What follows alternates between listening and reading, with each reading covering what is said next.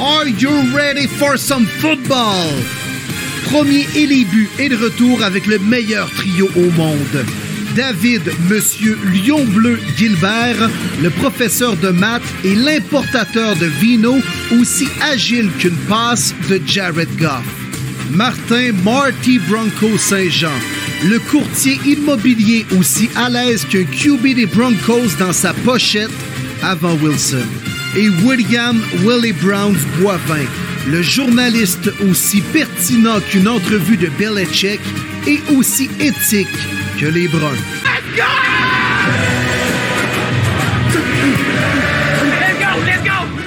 OK, yes. Premier les buts et de retour. Fidèle au poste, même au combat. Les chums, c'est fait pour ça. Les boys, Eric Lapointe. On est de retour pour jaser de football. Semaine 13 dans la NFL. On va décortiquer ce qui est arrivé lors de la semaine 12.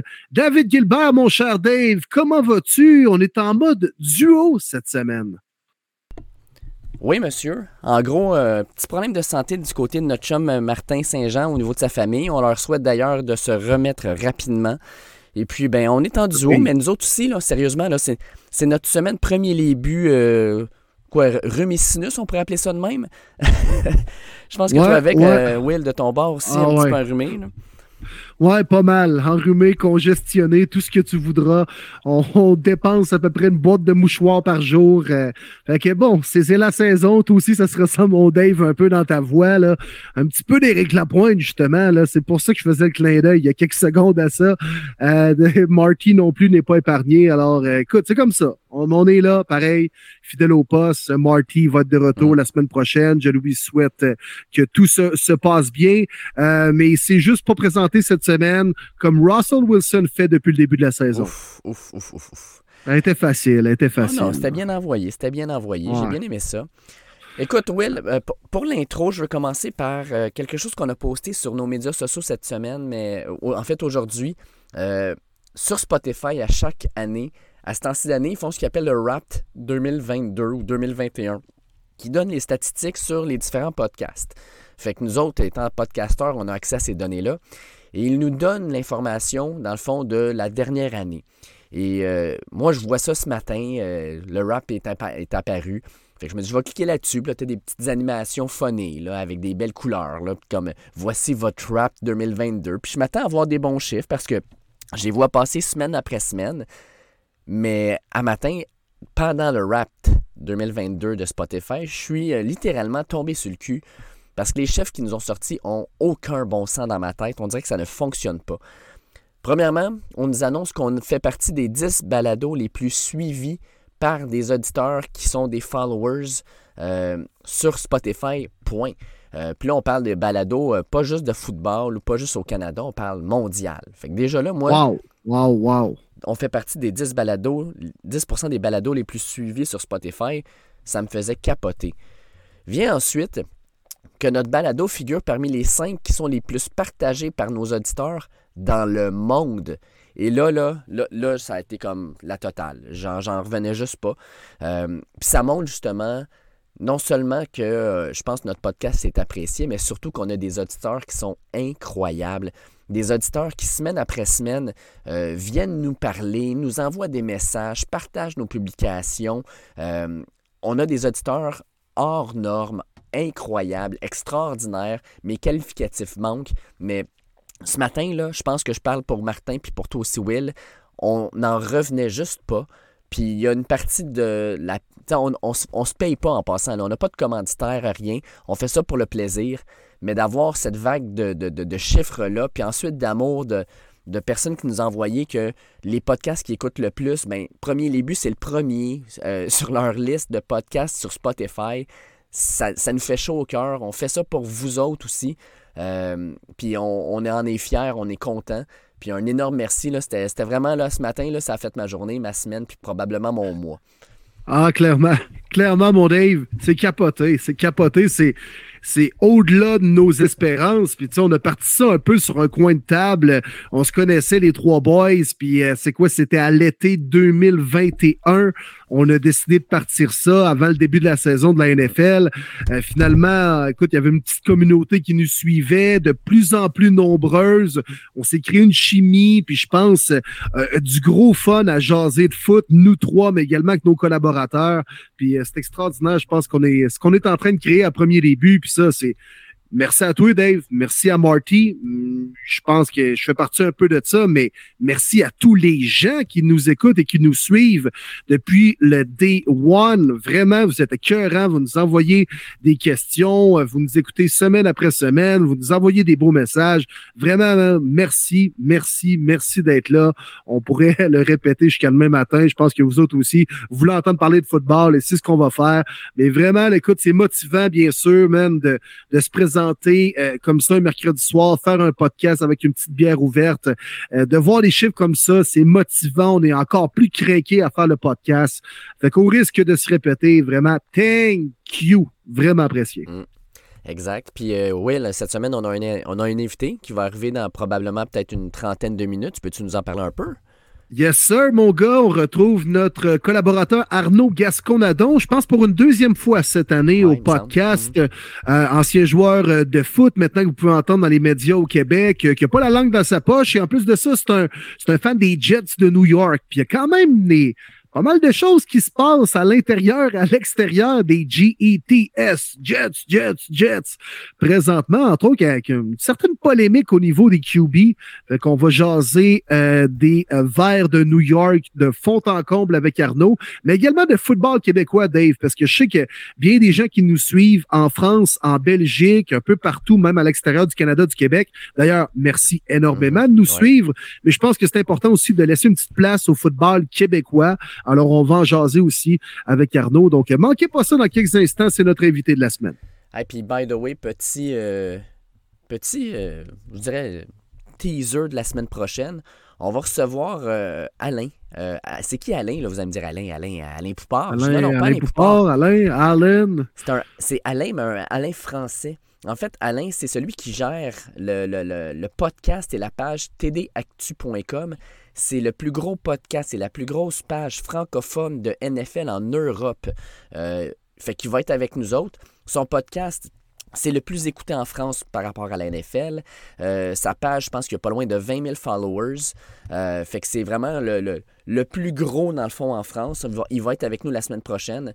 Fait qu'on va faire l'entrevue. Est-ce que l'entrevue va être sur le prochain podcast ou dans deux podcasts? On ne le sait pas. Par contre, si jamais vous avez des questions pour lui, parce qu'on s'entend là, euh, nous autres, on parle souvent de la communauté francophone dans notre tête. C'est bon, on parle du Québec, mais euh, la communauté francophone va plus loin que ça. En Europe, en France en particulier, euh, on a quand même beaucoup de monde qui suivent la NFL. On parle de plus en plus d'avoir un match de la NFL à Paris. Fait que si jamais vous avez des questions pour Alain, écoutez, envoyez-moi ça quand vous voulez. Je vais garder ça dans un petit fichier, puis quand je reçois Alain, je vais y en parler. Ça va me faire plaisir, ça va être vraiment le fun. All right, all right. Puis euh, encore une fois, ben écoute, euh, la communauté francophone s'élargit hein, de football. Et puis c'est nous autres une petite gang qui jase de foot, à le faire à la bonne franquette, qui en, profite. Puis merci encore une fois de nous suivre. Mais là, Dave, on jase un peu de football? On est rendu là? Ben écoute, ça c'est sûr. On a eu une grosse semaine. Il y a eu bien des choses qui sont passées. Euh, moi, je veux t'emmener tout de suite sur Odell Beckham Jr. On apprend oh, que. Déjà, Odell Beckham, envoyé en partant, net sec de même. Ben, OK, let's go. Je t'envoie ça parce que je sais que c'est ton préféré. Ah oui, euh, je l'adore. J'avais tellement hâte de jaser de lui, là. Ah, ouais. Ben écoute, premièrement, euh, il est supposé de commencer euh, demain, parce que là, on enregistre mercredi soir, mais donc jeudi, il doit commencer son Free Agent Tour euh, donc, euh, il va aller signer avec une équipe nécessairement. On dit qu'il va aller visiter les Giants. Vendredi, qu'il va aller avec les Bills. Puis euh, lundi prochain, il s'en va avec les Cowboys de Dallas faire, dans le fond, probablement des entrevues, des tests, etc. ça, on dit ça, mais il faudrait juste pas qu'il se fasse kicker out d'un avion pour pouvoir se rendre. Ça, on va voir s'il va être capable de faire ça. il a manqué le test la semaine. je pense que c'est comme c'est hier ou avant-hier qu'il s'est fait kicker out. mais toi, de ton côté, le OBG, d'après toi, il se ramasse où? Avec quelle équipe? Puis euh, ça serait quoi le, meilleur fit pour lui? Ben, le meilleur fit, c'est les Cowboys. Et qu'est-ce qui va arriver, c'est les Cowboys aussi. Ah, J'ai l'impression. de même, je vais, je vais pareil comme toi, je vois pas d'autres équipes. non, mais même les Bills, à quoi ça servirait? Ben, D'avoir une menace de plus, moi, je comprends, mais tu as quand même déjà as Davis euh, qui peut faire le travail comme deuxième.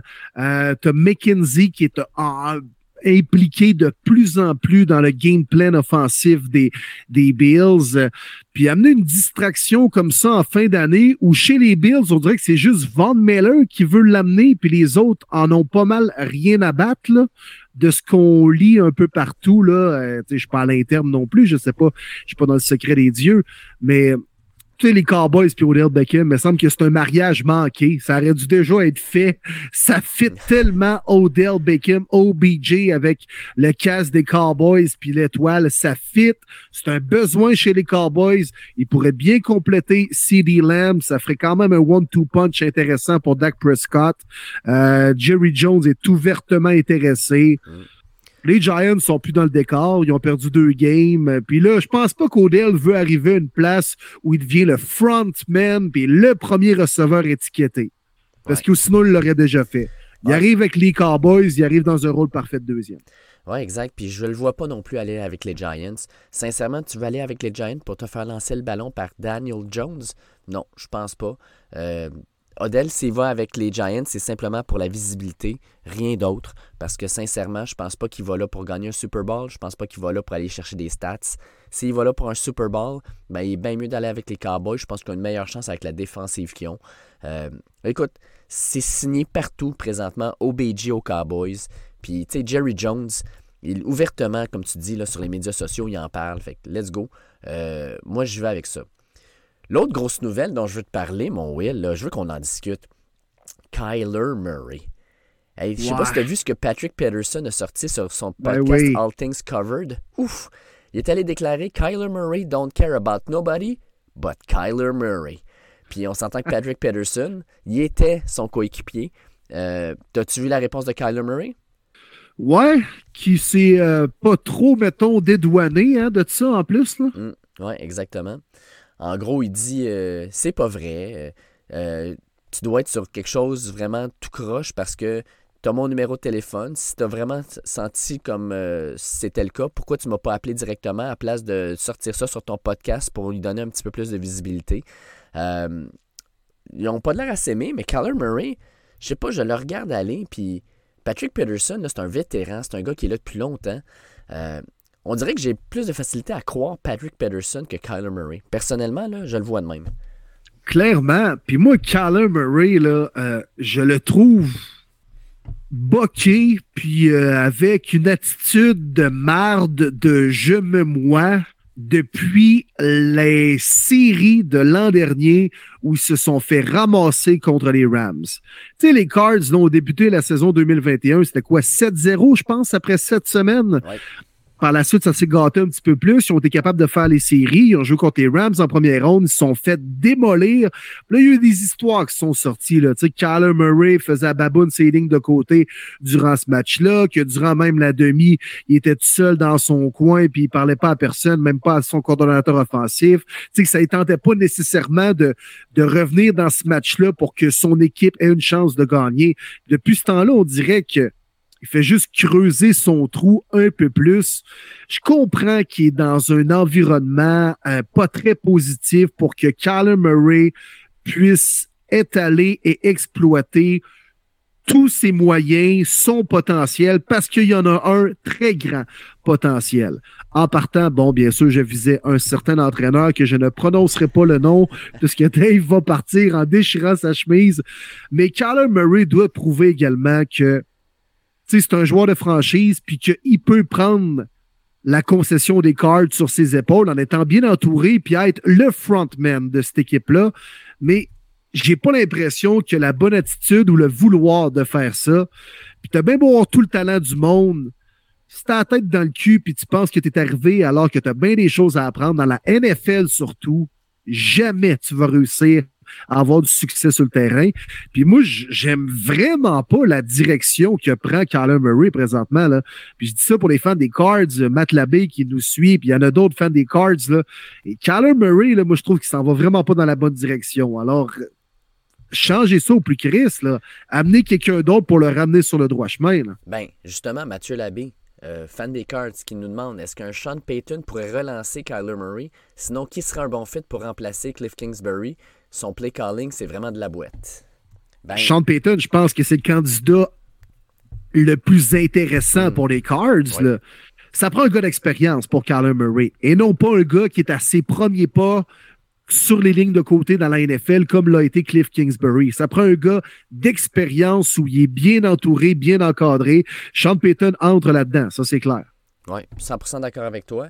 Je vois pas vraiment qui d'autre pourrait prendre, dans le fond, une place comme ça, puis aller chercher Kyler Murray. Je pense que pour que tu ailles chercher Kyler Murray, il faut que tu y prouves que, hey, le gros, moi, là, j'en ai vu d'autres. Euh, des attaques, j'en ai, j'en ai roulé un peu partout. Puis je suis un gars d'expérience. Fait que tu vas suivre ce que je vais dire, puis je te garantis que ça va marcher. Puis Sean Payton, non seulement il serait capable de dire ça, mais il serait capable de backer ses mots en le faisant fonctionner.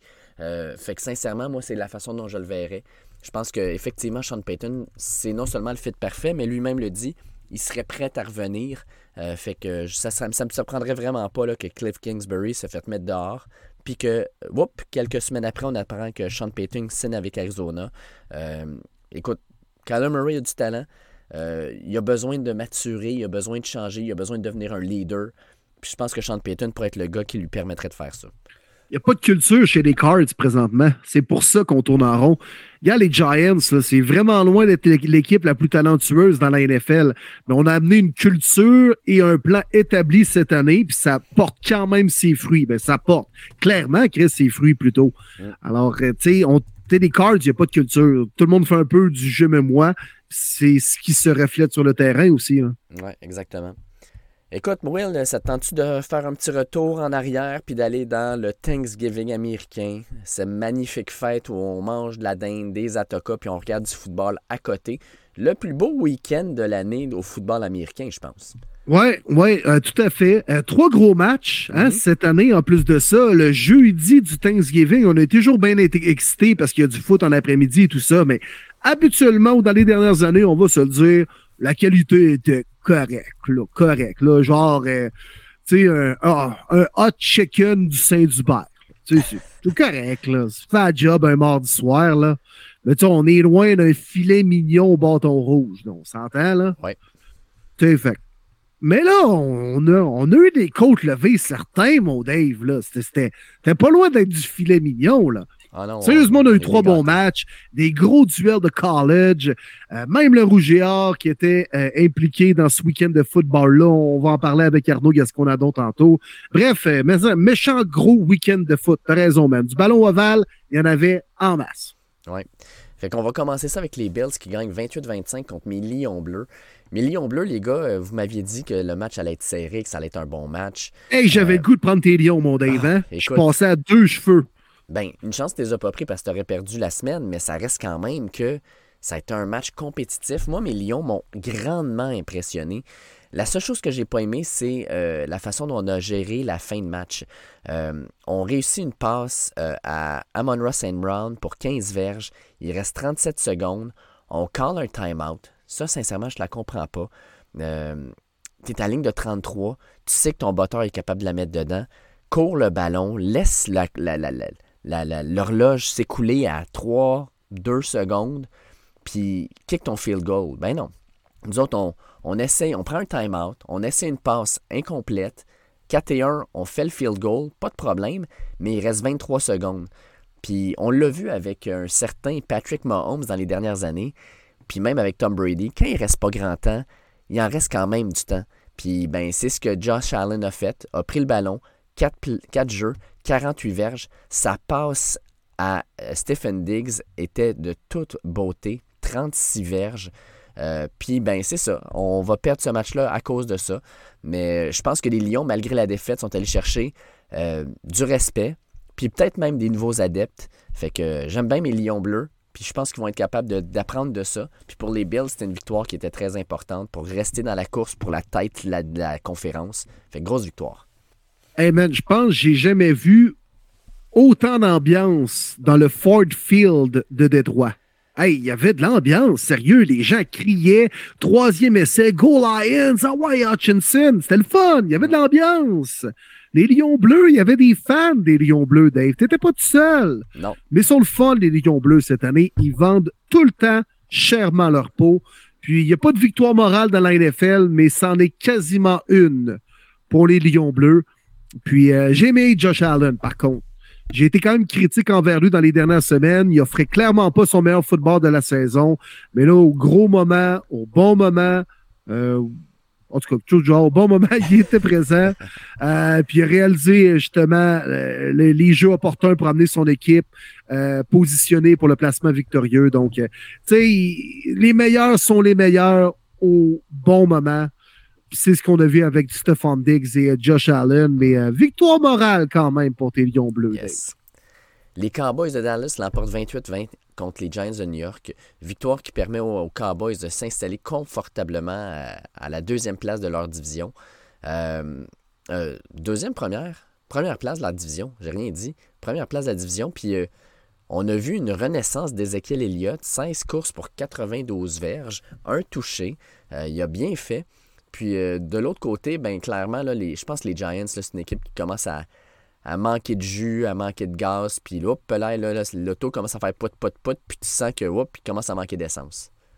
Non, mais c'est les euh, Eagles, premiers de cette division-là. Ouais, c'est Eagles. J'étais vraiment ouais. dans le brume. Je m'excuse. Deux, okay. Deuxième. non, non, pas trop. Mais je savais que tu le savais en plus. Mais gros match des Giants en première demi on n'a pas été capable de continuer sur cette lancée-là en deuxième demi parce que quand on joue un shootout, euh, les Giants ne peuvent pas être dans le game. Là. On n'a pas l'arsenal offensif puis le cas arrière pour jouer ce genre de game-là. Euh, les Cowboys ont été bons au bon moment avec, entre autres, Schultz et puis euh, Lamb. Alors, euh, grosse victoire des Cowboys à la maison. C'est ce qu'on on avait prédit, puis je suis pas bien, surpris de ça. T'as raison. Les Giants, je pense que la première moitié de saison, la deuxième va être plus tough que la première. Et puis moi, je peux dire, Dalton Schultz, je l'avais ajouté à mon fantasy team juste avant le match la petite, la petite touche chanceuse, puis deux touchés, j'étais bien content. Vikings... La merde au cul. Ah, la merde au cul. Vraiment. Les Vikings l'emportent 33-26 contre les Patriots dans un match qui, à la demi, était égal. Puis euh, ben, les Vikings, avec 10 points au quatrième quart, vont chercher ce match-là. Un autre énorme match de Justin Jefferson. Si t'as un gars à ralentir, c'est lui que tu dois ralentir. Puis malgré tout ça, il est allé chercher ce qu'il avait besoin. Euh, grosse, grosse, grosse victoire des Vikings. Bro, ouais, bravo, bravo au uh, Scoil, Scoil, Scoil, les Vikings, euh, parce que moi, je doutais de ça. Après euh, une contre-performance où c'était fait piler d'en face contre les Cowboys, 40 à 3, courte semaine. Moi, j'étais là, hey! Des fois, les défaites du genre, ça laisse des traces, mais sont, sont quand même sortis en force dès le début de la rencontre. Et le jeu clé dans ce game-là, dans cette victoire-là, c'est le retour de beauté de euh, Nguanu, oui, euh, ouais. chose, là, le retour d'air des, des Vikings. Euh, et là, parce que les, les Pats venaient de reprendre les devants. On a, paf, égalisé la marque avec ce retour de beauté-là. Et par la suite, on n'a plus jamais regardé vers l'arrière. Alors, grosse victoire des Vikings qui ont été capables d'oublier rapidement leur contre-performance contre les, euh, les Cowboys. Oui, exact. Fait effectivement, trois super bons matchs pour le Thanksgiving. On a été, vraiment gâtés.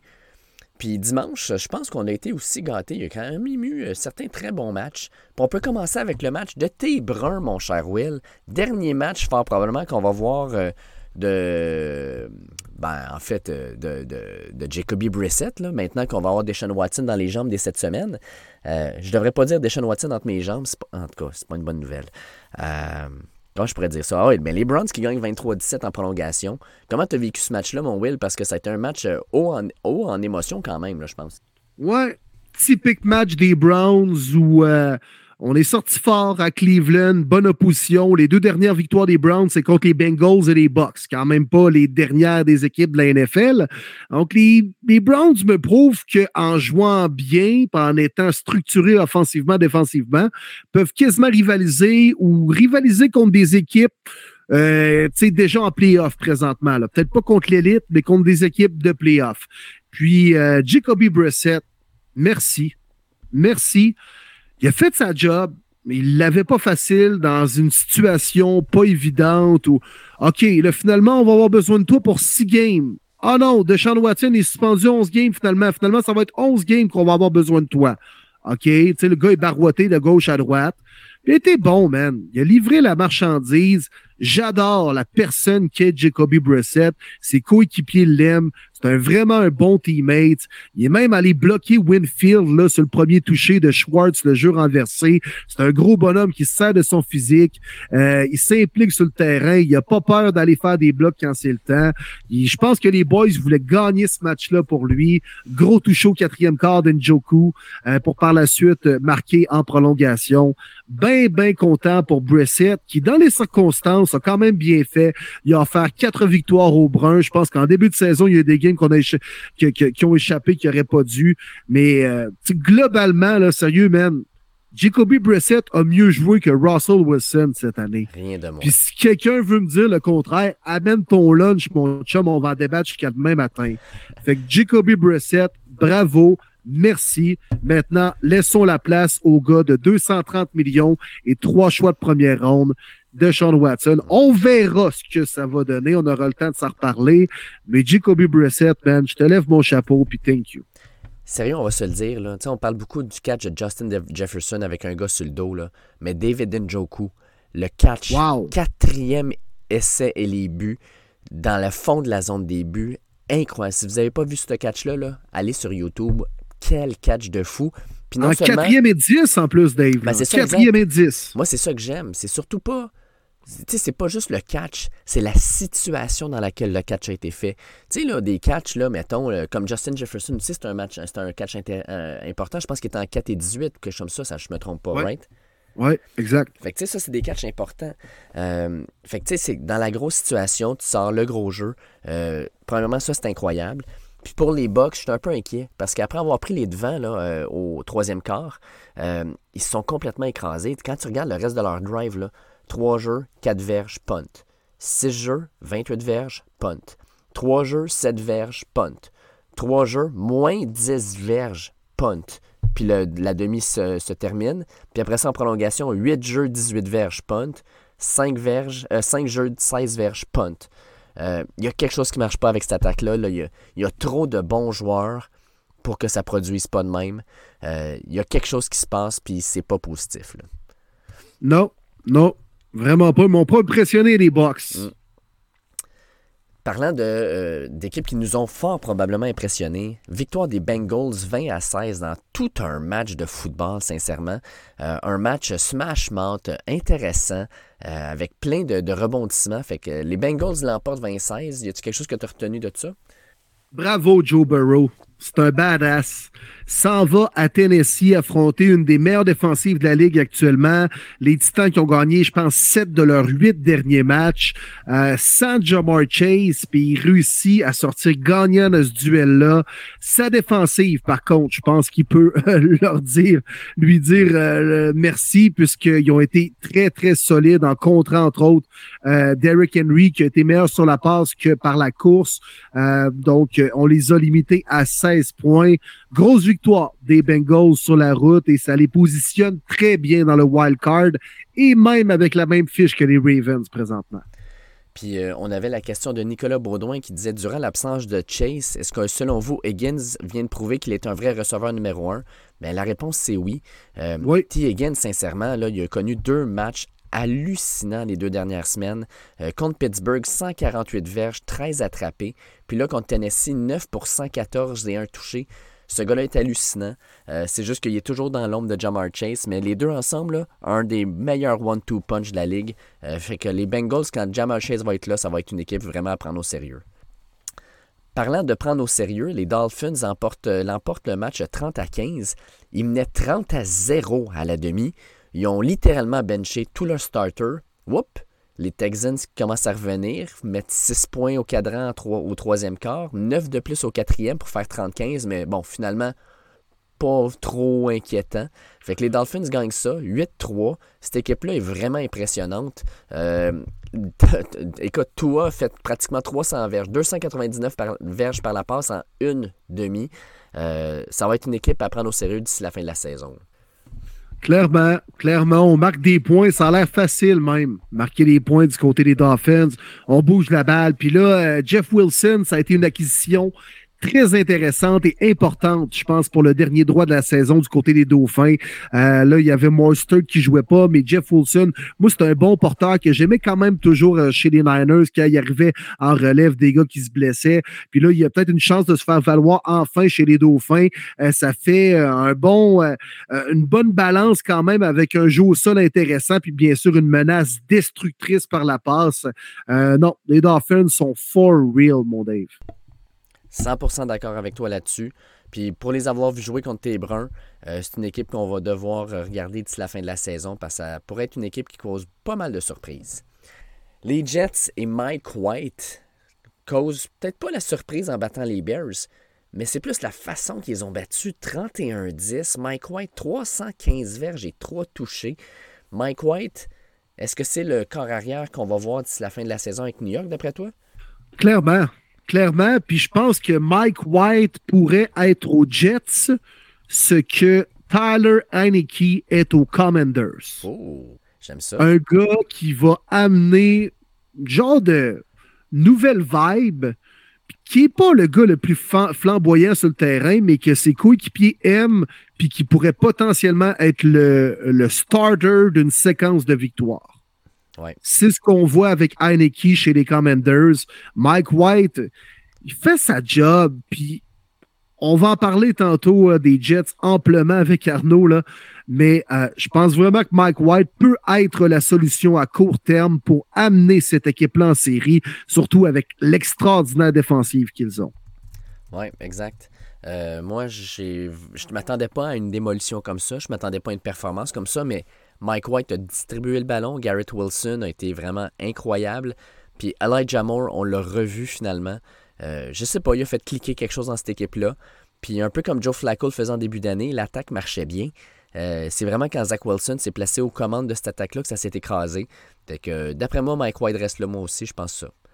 Commanders, 19 à 13 contre les Falcons dans un match qui a été quand même assez compliqué. Là. Les, les Commanders, euh, comme plusieurs matchs depuis le début de la saison, ont dû transpirer ça jusqu'à la fin du match. Euh, mais victoire, 19-13, qui fait en sorte que dans leurs sept derniers matchs, ils sont 6 et 1. Euh, quand même intéressant de voir ça. Puis Brian Robinson, un, un gros match, 105 verges sur la, par, la, par la course. Écoute, 10 points accordés la semaine dernière, 13 cette semaine. Euh, la défensive des Commanders est une des meilleures de la business présentement. Avec le retour de Chase Young, on pourra clairement, Dave, maintenant les appeler les euh, WFT. Ok, oui, mon gars. Euh, fait que non, pas de victoire convaincante à ce fuck, là, mais ils ont gagné. Il ne faut pas penser que les Commanders vont piler d'en face puis gagner par 40 points contre n'importe qui. Mais l'important, c'est le résultat, puis ils l'ont obtenu. le W, comme ce qui est écrit sur leur casque. Yes, sir. Panthers contre les euh, sorry ass Broncos de ah. Martin. Ah, Seigneur, Dave, c'est criminel faire ça. Quand tu te fais battre par Sam Darnold, Sam Darnold, man. Euh, moi, moi, je sais quoi, c'est prends tes affaires, puis sac ton camp, man. Tu, peux pas faire le travail. Là. Je parle pas juste de Russell Wilson, je parle pas mal en général des Broncos. Comment tu peux te faire ramasser 23-10 par les Panthers qui y vont avec leur troisième carrière cette année? Là? Je suis convaincu que dans le warm-up, ça savait même pas encore qui allait starter. Là. On pigeait dans le chapeau. Ah ouais, c'est qui finalement qui va jouer? 10 points en plus contre les Panthers les Broncos, il y a une façon de perdre au football, Dave. Il y a une façon de perdre. c'est clairement pas, la façon dont les Broncos le font. C'est criminel ce qu'ils font actuellement. C'est criminel. Oui, ouais, je suis 100% d'accord avec toi. Puis, ben, bravo Panthers. Sincèrement, les Panthers, euh, on n'en parle pas beaucoup, là, mais euh, c'est une équipe qui joue euh, depuis trois matchs quand même du football pas pire. Ils se sont fait rincer par les Ravens 13-3, mais tu sais, ils ont gagné contre les Falcons, ils ont gagné contre les Broncos. Là, ça en vient les Seahawks, les Steelers, les Lions. C'est une équipe qui pourrait peut-être même brouiller les cartes dans une division qui est extrêmement mauvaise. Non. Ben, pourquoi pas? Présentement, tu regardes dans cette division-là, le NFC South, là, sincèrement, y a-tu une équipe qui te qui te rend en confiance qu'on va être capable de gagner 3-4 matchs de suite. tu sais. On Ouais, parle les de- Bucks quand même, là. Voyons donc, là. Lâche-moi les Panthers avec Sam Darnold, là. Sam Darnold, là. Tu sais, c'est le vieux plat de nouilles de spaghettis qui traîne dans le fin fond du frigo, là. Puis là, le midi, t'es pogné, il reste plus de jambon. T'es obligé de le prendre, le maudit plat, là, de... Là, tu, tu t'ouvres le plat, tu le sens, tu fais comme moi, d'après moi, qu'il y a un coup chauffé, ça devrait être pas pire, là. Je vais le faire chauffer plus que d'habitude. Ça va peut-être tuer ce qu'il y avait dedans. là. C'est ça. On va mettre bien du sel camoufler le goût, là. Sais, c'est ça, Sam Darnold. là. C'est un restant de nouilles qui traîne dans le frigidaire, là. Sacrement. Non, non, lâche-moi les Panthers, là. Ils ont battu les Broncos. On va pas s'énerver là. Tout le monde bat les Broncos. OK, t'as un point. Les Jaguars qui vont battre in extremis les Ravens 28-27. Faut que tu parles de ce match-là, Will, parce que sincèrement, Trevor Lawrence, quel bel drive pour finir ça. La conversion de deux points qui était vraiment un call euh, de la part de Peterson. Et surtout, surtout, la mascotte des Jaguars en speedo qui se fait aller le bassin. Sincèrement, ce match-là, il y avait tout plein de choses qui m'ont vraiment allumé. Ouais, la mascotte, elle arrivait-tu de la piscine, là, en haut, dans le stade, là? Il n'y a pas une piscine dans ce stade-là, Ben, il me semble, à Jacksonville. qu'il y a ouais. une piscine, mais le problème, c'est qu'il y avait tout son, son maquillage jaune. Fait que je suis pas sûr que tu te mets dans le spa là-dedans, là, mais euh, reste que. euh, moi, tant qu'à moi, Ouais. il a volé le show. Mais Trevor Lawrence était probablement un bon deuxième. là. Non, bravo. Hey, Trevor Lawrence. Enfin, Dave. Il a fallu que ça arrive. Dimanche, on était quoi, le 26? Ouais, dans ce coin-là. là. 27. On était le 27. 27 novembre 2022. Dave, j'ai enfin vu le joueur, le prodige qu'on me vantait lorsqu'il a été repêché. Mm. Je l'ai enfin vu. Je l'ai enfin vu. Puis bravo! Quelle belle performance! Puis surtout, moi, ce que je critiquais un peu de Trevor Lawrence, pas sa mécanique de lancer, c'est pas le fait de pouvoir lancer des bombes. Je sais qu'il est capable de faire ça. Puis c'est vrai que quand on le regarde durant une pratique, puis sa mécanique et tout ça, il est élégant comme corps arrière. Mais moi, je trouvais que dans le feu de l'action, avec la pression, les bonnes décisions à prendre dans un court instant, une courte fenêtre, rarement il- c'était les meilleurs qui prenaient sur un terrain. Mais là, il était confiant. euh, il allait dans l'action. Let's go. On y va, troisième essai. Il est capable de prendre un peu de pression, rouler à droite, trouver ses receveurs. Quel bel drive pour aller marquer un toucher. Par la suite, le deux points. Bravo, Trevor Lawrence. Bravo. Puis colle-en deux, trois performances de même. Puis je vais dire la même chose encore une fois. Il m'a prouvé que c'est un corps arrière et non pas une drag queen dimanche le 27 novembre 2022. Bravo, Trevor Lawrence. Puis moi, je veux dire que pour les Ravens, sincèrement, cette année, je pense qu'ils sont rendus à leur cinquième match qu'ils perdent alors qu'ils mènent par plus d'un touché. Euh, c'est inacceptable d'une équipe qui aspire aux grands honneurs. Euh, normalement, quand tu es une équipe qui est supposée euh, aller loin en série, ce genre de match-là, tu es supposé de mettre le fameux pied sur la gorge de l'adversaire puis l'étouffer pour pouvoir t'assurer d'aller chercher la victoire. Puis à toutes les occasions qu'ils ont eues cette année, ils ne l'ont pas fait. Euh, c'est très inquiétant. Fait qu'on on a hâte de voir, dans le fond, comment toute euh, l'équipe va répondre à ça. Mais c'est inquiétant pour tous les fans des Ravens. Je peux te garantir que les fans des Ravens, dans ma vie, là, ils sont inquiets. Avec raison. Ben, j'espère, j'espère. Pour vrai, Dave, actuellement, les Ravens, là, les maudits corbeaux, là, l'équipe à 7-4, la moins impressionnante dans la NFL. Ouais, ben, quoique, je te dirais que les Giants de New York sont pas pires non plus. Ouais, mais il- les Giants, ils ont battu les Ravens plus tôt cette année. Effectivement. Hein? Bon, Alors que les Ravens avaient les devants en plus de ça dans ce game-là. Là. une autre victoire qui ont échappé. Euh, parlant de victoire échappée, on pourrait parler des Cardinals. Euh, les Chargers sont allés gagner le match 25-24 alors qu'on a eu une grosse drive. Tu sais, on parlait de la grosse drive de, euh, de Trevor Lawrence. Ben, grosse drive de Justin Herbert qui fait le terrain, qui marque un toucher. Puis Brendan Staley, tout comme le fait Peterson, il va pour deux pour la victoire, réussissent à l'avoir. Et sincèrement, là, quand ils ont décidé d'y aller pour deux dans ce match-là, j'avais aucun doute qu'ils allaient l'avoir. Les Cards avaient l'air d'une équipe qui savait ce qui s'en venait. Puis ben, c'est ce qui s'est passé. Fait grosse victoire des Chargers qui restent dans la course. Puis pour les Cardinals, tranquillement pas vite, c'est une équipe qui est en train de s'effondrer. Puis euh, j'ai bien l'impression que pour les Cards, c'est le genre de saison désastreuse où il va y avoir des gros changements à la fin de la saison.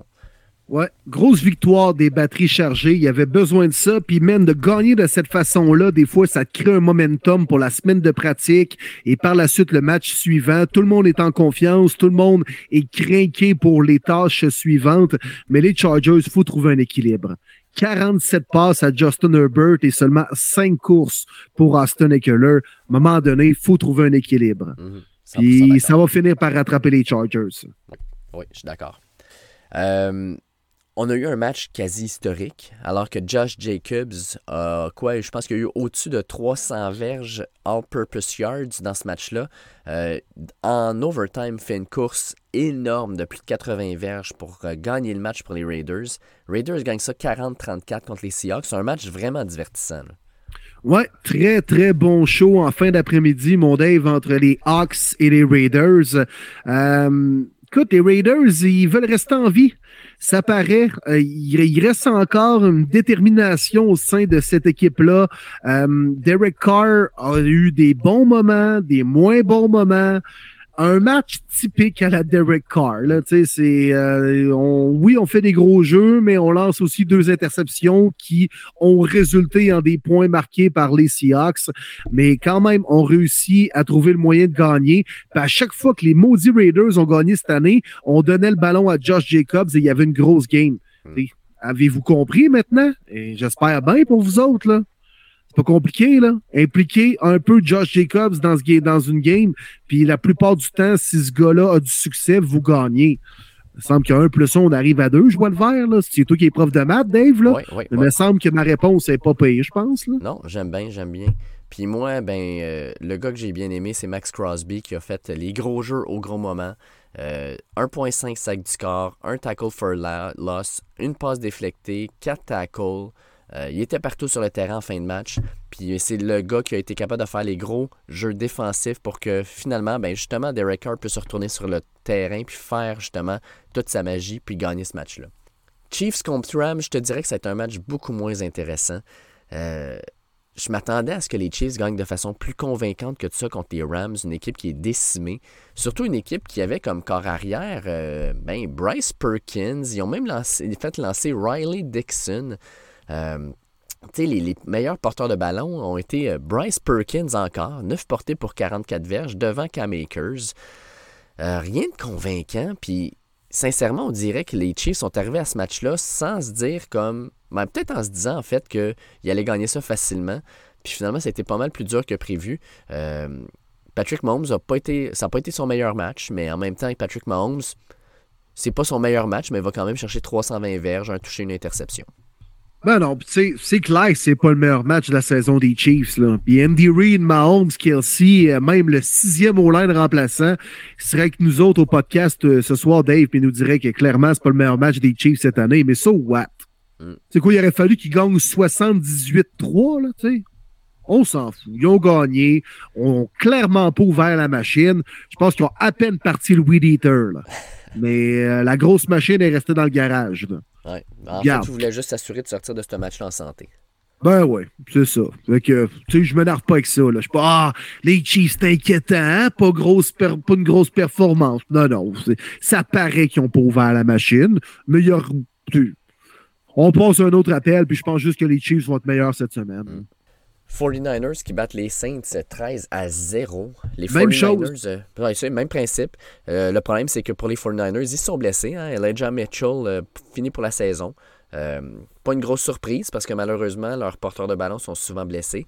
Mais ce qui est quand même incroyable, c'est que dans les quatre derniers matchs, en deuxième demi, les, Saints, les 49ers ont donné un total de zéro touché. ils ont même fait trois euh, trois deuxièmes demi de suite euh, à zéro contre leurs adversaires. Cette défensive-là a fait peur. A fait peur énormément. Puis euh, cette attaque-là, quand tout clique bien, ça pourrait être encore plus dévastateur. Les 49ers, c'est à prendre au sérieux. Puis les Saints, ben, je pense que c'est une continuité d'une saison en denti. C'est rare qu'on blanchit une équipe dans la NFL. C'est très, très rare. Euh, ça passera pas à l'histoire, ce match-là non plus.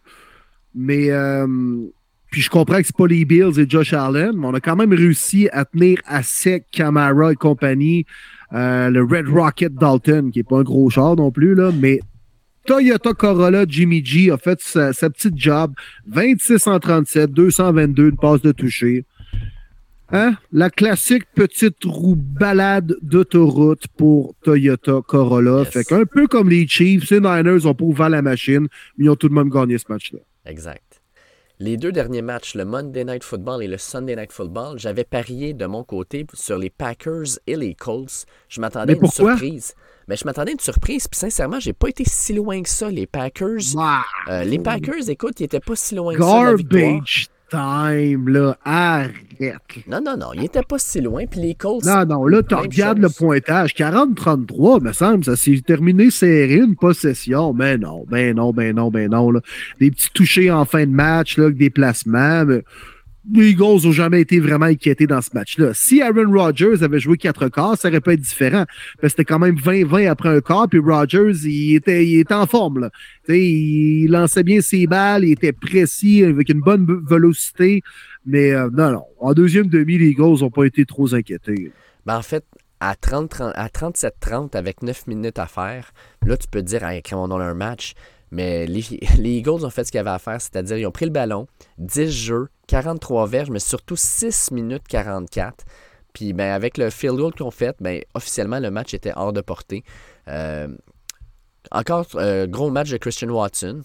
Au-dessus de 100 verges, un touché. Euh, on a vu un petit peu Jordan Love. Là, on ne commencera pas à, partir en peur avec Jordan Love. Là. le gars, il a bien joué. Puis, Grim, c'est c'est peut-être le temps de le faire jouer plus qu'Aaron Rodgers qui est blessé. Non, non, non, non. Écoute, Jordan Love, là, on va se le dire, sur une plus longue période qu'un seul match, ce gars-là n'a pas encore ce qu'il faut. Euh, puis là, on apprend que Aaron Rodgers, qui est sorti parce qu'il était blessé, devrait être là contre les Bears cette semaine. Euh, il va être de retour. Hein, je m'inquiète pas trop pour lui, mais ça, t'inquiète-tu, toi, Will, quand même, que les Eagles donnent 33 points aux Packers? Oui, oui, tout à fait. Moi, l'offensive des Eagles m'inquiète pas. Peut-être mis à part un peu les performances d'A.J. Brown, mais en même temps, je pense pas que c'est inquiétant parce que ce gars-là va se replacer. C'est juste normal des fois d'avoir un petit creux de vague dans une saison. Mais euh, oui, la défensive m'inquiète, tout à fait. c'est pas pour rien qu'on est allé chercher les gros Ndomokong Soup les Vol Joseph. Ah, de la profondeur, c'est bon, puis des vétérans qui vont aider les jeunes. Oui, mais en même temps, on les a signés parce qu'on avait une lacune à cette position-là.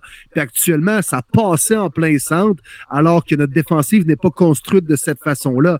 Puis là, on a perdu Garner Johnson, l'excellent maraudeur, pour plusieurs semaines, pratiquement peut-être même la saison. Il était parmi les joueurs de la NFL qui ont le plus d'interceptions cette année. Euh, fait que oui, la défensive des Eagles m'inquiète un peu. Je trouve que c'est facile, souvent dans les situations de troisième et long, de convertir le premier essai. Mm. Si tu es généreux de même défensivement, en fin de saison puis en playoff, ça peut te coûter cher. Parce que je pense qu'avec Jalen Hurts et compagnie, ils vont en marquer des points, les Eagles. Mais si on en accorde 33 comme ça tout le temps, là, ça peut être tough là, pour euh, les matchs crunchy là, euh, de playoff et de fin de saison. Reste le Monday Night Football, Steelers contre Colts. Les Steelers gagnent ça 24-17. Ils ont commencé le match en, vraiment en feu. Là. Je veux dire, la défensive faisait tout sur le terrain. Matt Ryan a complété sa première passe. Il restait 7 minutes au deuxième quart. Euh, c'est pas compliqué, il n'était pas capable de rien faire. Puis les Steelers, tout semblait leur sourire. Puis pourtant, les Colts, en fin de troisième quart, mènent le match 17-16. Puis ça nécessite une certaine remontée des Steelers pour gagner ce match-là. Euh, hey, Kevin Larouche nous écrit Comment voyez-vous le futur des Colts? Je pensais qu'il y aurait vraiment une belle saison, puis présentement, je suis vraiment déçu. En passant, vous faites une méchante belle job. J'adore votre podcast. Mais merci, Kevin. Toi, euh, Will, tu vois ça comment, le futur des Colts? Ouais, thank you, Kev. Euh, bonne question, parce que Sérieusement, je ne le sais pas vraiment, parce que cette équipe-là tourne en rond depuis 5-6 ans, puis ça part avec le propriétaire Taj Mercy, qui est un, malade, on va se le dire, là. Euh, puis il, est trop émotif. Puis euh, il veut trop changer tout après un an. Alors qu'on a des bonnes pièces là, chez les Colts, j'en conviens, mais à changer de carrière à tout bout de, à tout bout de champ, tu peux rien établir de longévité, tu peux pas établir de plan à long terme. À changer d'entraîneur également, euh, c'est pas comme ça que, que tu instaures une stabilité. Fait que je sais pas, man. Les Colts, euh, encore va falloir se trouver un nouveau carrière l'année prochaine. Sam Ellinger, si tu lui la solution, je ne crois pas, même s'il a pas mal fait. Tu sais, encore là, je me répète, il y a des pièces intéressantes, mais il va falloir se trouver un carrière. Puis les Colts tournent trop en rond.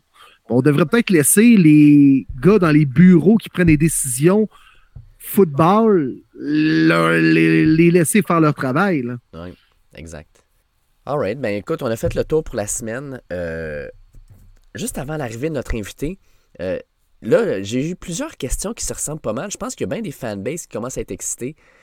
Les fameuses questions de est-ce que mon équipe peut se rendre jusqu'au Super Bowl? Fait que je vais t'en les trois, puis on, regarde ça rapidement, puis après ça, Arnaud s'en vient. Stéphane Barry nous dit vrai ou faux? Les Dolphins sont sérieux aspirants pour se rendre au Super Bowl? D'après toi, vrai ou faux? Vrai. Je vais dire vrai, aussi. Écoute, euh, puis moi, je regarde ça. Dans ma tête à moi, les favoris dans l'américaine, c'est les Chiefs. Mais s'il y a une équipe actuellement, ben, il y en a deux, selon moi, qui peuvent les battre. Puis, je pense que vous les connaissez déjà. Mais faut que tu sois capable de marquer autant de points que les Chiefs si tu veux les battre en playoff. Exact. Puis moi, il y a deux équipes qui rentrent dans cette catégorie-là. C'est les Bills et les Dolphins. Émeric Massias nous demande, selon vous, les Chiefs peuvent-ils gagner le Super Bowl cette année? La réponse, c'est oui, clairement. Clairement. clairement. Puis l'année prochaine, puis l'autre année d'après, puis tant eu aussi longtemps que Patrick Mahomes va jouer pour cette équipe-là. J'exagère, mais à peine. Mm. C'est ça. Puis on termine avec Marc Landry qui nous demande, en plus des Chiefs, parce que clairement c'est un fan des Chiefs, qui voyez-vous comme de sérieux prétendants au Super Bowl pour cette année? Bien, je pense que tu l'as dit. On a dit les Dolphins, on a dit les Bills. Moi, je te dirais, on a encore deux autres. les deux autres équipes, moi, j'ajouterais les 49ers. Qu'est-ce que tu en penses? 49ers, je suis d'accord. Tout à fait. Ouais. ouais. Cinquième les Niners. Ben, je pense qu'à tout seigneur, tout honneur, il faut mettre les Eagles. Pour moi, les Eagles, je les vois plus là que les Vikings présentement. OK. Moi, euh, je vais peut-être surprendre du monde, mais dans mes prédictions de début d'année, cette équipe-là était là, puis je la trouve encore là. Puis moi, c'est les Bengals. Quand cette équipe-là est en santé, quand Joe Burrow joue comme il le joue présentement, c'est une équipe qui est vraiment à prendre au sérieux. Puis, tu, sais, tu disais, on a besoin d'une équipe qui est, qui est, capable de mettre plus de points que les Chiefs euh, sur le tableau. Puis je pense que les Bengals, c'est une équipe qui est capable de faire ça, puis qui l'a prouvé l'an dernier. Ils ont l'expérience maintenant. Fait que je pense que c'est une équipe qu'il faut prendre au sérieux. Puis on n'en parle pas beaucoup des Bengals cette année. Hein. C'est une équipe qui passe en dessous du radar. Moi, je pense que c'est une équipe qui pourrait surprendre bien du monde. Oui, tu as bien raison. Ils sont à la bonne place actuellement. Euh, même fiche que les Ravens, wild card, passe sous le radar, comme tu dit. Les Bengals là, jouent le parfait rôle de négligé. Puis l'année dernière, ils étaient dans le même maudit rôle, puis ça leur a bien souri, mon Dave. Oui, exactement. Fait qu'écoute, on va recevoir Arnaud là. Euh, juste vous dire que euh, Joël Chevary, Ludo Charter et Jean-Philippe Côté, on a vos questions. Même chose aussi pour euh, Johan Gagey. On a vos questions, on va les garder pour la semaine prochaine parce que sinon, on n'aura pas bien le temps. fait qu'on va recevoir notre invité. fait que Arnaud, il s'en vient là. Yes, sir, mon Dave. On est parti. Entrevue de la semaine à premier début. All right, les boys, on est prêts pour aller rejoindre notre invité de la semaine. Euh, si je ne me trompe pas, deuxième présence sur le podcast cette année. Euh, collaborateur, ami, ancien joueur du Rouge et Or, ancien joueur de la Ligue canadienne de football. Euh, on le retrouve dans les médias maintenant avec Jean-Charles, autant à la radio qu'à la télé. Arnaud Gascon-Nadon se joint au podcast. Arnaud, comment ça va, man? Salut les mecs! Yes, sir. Content de t'avoir encore avec nous autres, Arnaud. Ça va être un bel épisode. Je ne sais pas pourquoi, mais j'ai le feeling qu'on a de la matière. Là. Ben ouais, puis en plus, j'ai vu aujourd'hui tous vos beaux résultats de, cette année. Premièrement, félicitations.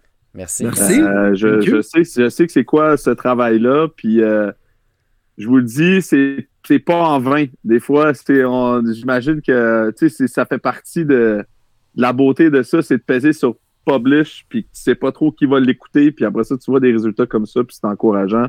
C'est le fun. Fait que je vous félicite, puis je vous encourage à continuer. Ce n'est que le début. Thank you, thank you. T'es bien smart. Puis écoute, c'est en grande partie aussi pour euh, des gars comme toi qui prennent le temps de venir nous jaser. On pense à Sacha Gavami, Alain Poupard, Mathieu Bergeron. Mm-hmm. On a eu d'autres invités également. Mais merci de prendre le temps parce que ça amène aussi des fois un petit peu de crédibilité là, entre juste jaser des Browns, des Lions, puis des Broncos. Là. fait que merci quand même de, venir prendre le temps pour rétablir les choses un peu. Là. tu colles ces trois équipes-là, tu ajoutes les Jets d'Arnaud, même dans les dix dernières années, il n'y avait pas grand crédibilité là. là. Et là là. Mais en ce moment, c'est l'équipe qui a le meilleur record des quatre, par contre. Il faut, faut être obligé de le dire. Ah, bon, on va commencer ça, net fret sec demain, Mardo, mais admettons, euh, Mike White ou Zach Wilson? Euh, Zach Wilson pour la saison morte, Mike White pour la saison de football. OK. Ça se dit-tu, ça? Oh, Ben, oui. Écoute, C'est Zach une réponse de Wilson, politicien, mais on va le prendre. là. Zach Wilson, euh, je, je, l'ai- je le. Disons que j'étais. Bon, premièrement, j'ai été très déçu quand les Jets ont perdu leur match contre les Browns en 2020, l'avant-dernier match de la saison, qui donnait le premier show au repêchage euh, euh, aux, aux Jags pour aller chercher Trevor Lawrence. Donc là, c'est sûr que j'étais un peu déçu parce que je voyais Trevor Lawrence dans, la, dans ma soupe de fans des Jets, que je me disais, is that the year? Qu'on va avoir comme, euh, tu sais, comme tu sais jamais, là, un peu, finalement, tu finis dernier, mais tu sais jamais le joueur que, que tu vas avoir. Puis c'est sûr que si tout le monde euh, si tout le monde sait que tu vas avoir Connor McDavid, tout le monde va finir dernier, tu sais, mais c'est la même affaire. euh, Tu sais jamais un peu qui tu vas pogner, à moins que ça soit un gars comme Trevor Lawrence. Puis euh, c'est sûr que j'aurais aimé ça, finir dernier pour Trevor Lawrence, mais je regardais Zach Wilson un peu, je regardais du film de lui de sa saison, puis bon, c'était pas, il, était, il jouait pas nécessairement dans la meilleure conférence, mais tu l'as vu dans son Pro Day, c'était un gars hyper talentueux. Là. Pour vrai, là, c'est la façon que la balle sort de son, de bras, c'est un peu différent de tous les autres corps de la ligue. Donc, tu sais qu'il y a du talent. Il faisait beaucoup penser à Patrick Mahomes. Moi, j'ai toujours cru que Zach Wilson, le plafond pour ce gars-là était Patrick Mahomes par sa facilité à, dégainer la balle de plein d'angles différents. Tout le monde se rappelle un peu de son, de son, s'il y en a qui, non, personne ne se rappelle de ça finalement parce que personne n'est- assez fan pour écouter ça. Mais son, son à BYU, quand Zach Wilson était sorti sur un, un roll-out, il est droitier, puis son roll-out était à gauche, donc vraiment, il s'en allait à l'opposé de son corps. S'est retourné, changé son, son, son corps de, de, de, vraiment d'angle pour lancer un, un- une passe de 40 verges directement euh, en pleine vitesse à son receveur. Pour vrai, ça faisait aucun sens, ce lancer-là. Après ça, clairement, ça se traduit pas sur le que ça, ça, y allait y aller. Deux ans dans le même système, les mêmes coachs, une meilleure équipe. Euh, il y a eu beaucoup de blessés sur la ligne à l'attaque, là, quand même. Je trouve que ça, c'est un peu décevant. Mm. Mais comme a dit Robert Sala en fin de semaine, c'est vrai, c'est ça qu'il a dit. Il a dit euh, Mike White fait les jeux. Il fait les jeux. euh, il- il- comment tu fais ça? He makes simple plays look simple. Oui, exact. C'est ça l'affaire avec Zach Wilson, c'est que je sais pas pourquoi, mais il fait pas les jeux simples. Puis il y en a plein à sa portée. Le gars est tout seul. Le, le, le coordinateur à l'attaque s'arrange pour donner un bon match-up. Il dit regarde ta première lecture, puis il va être ouvert.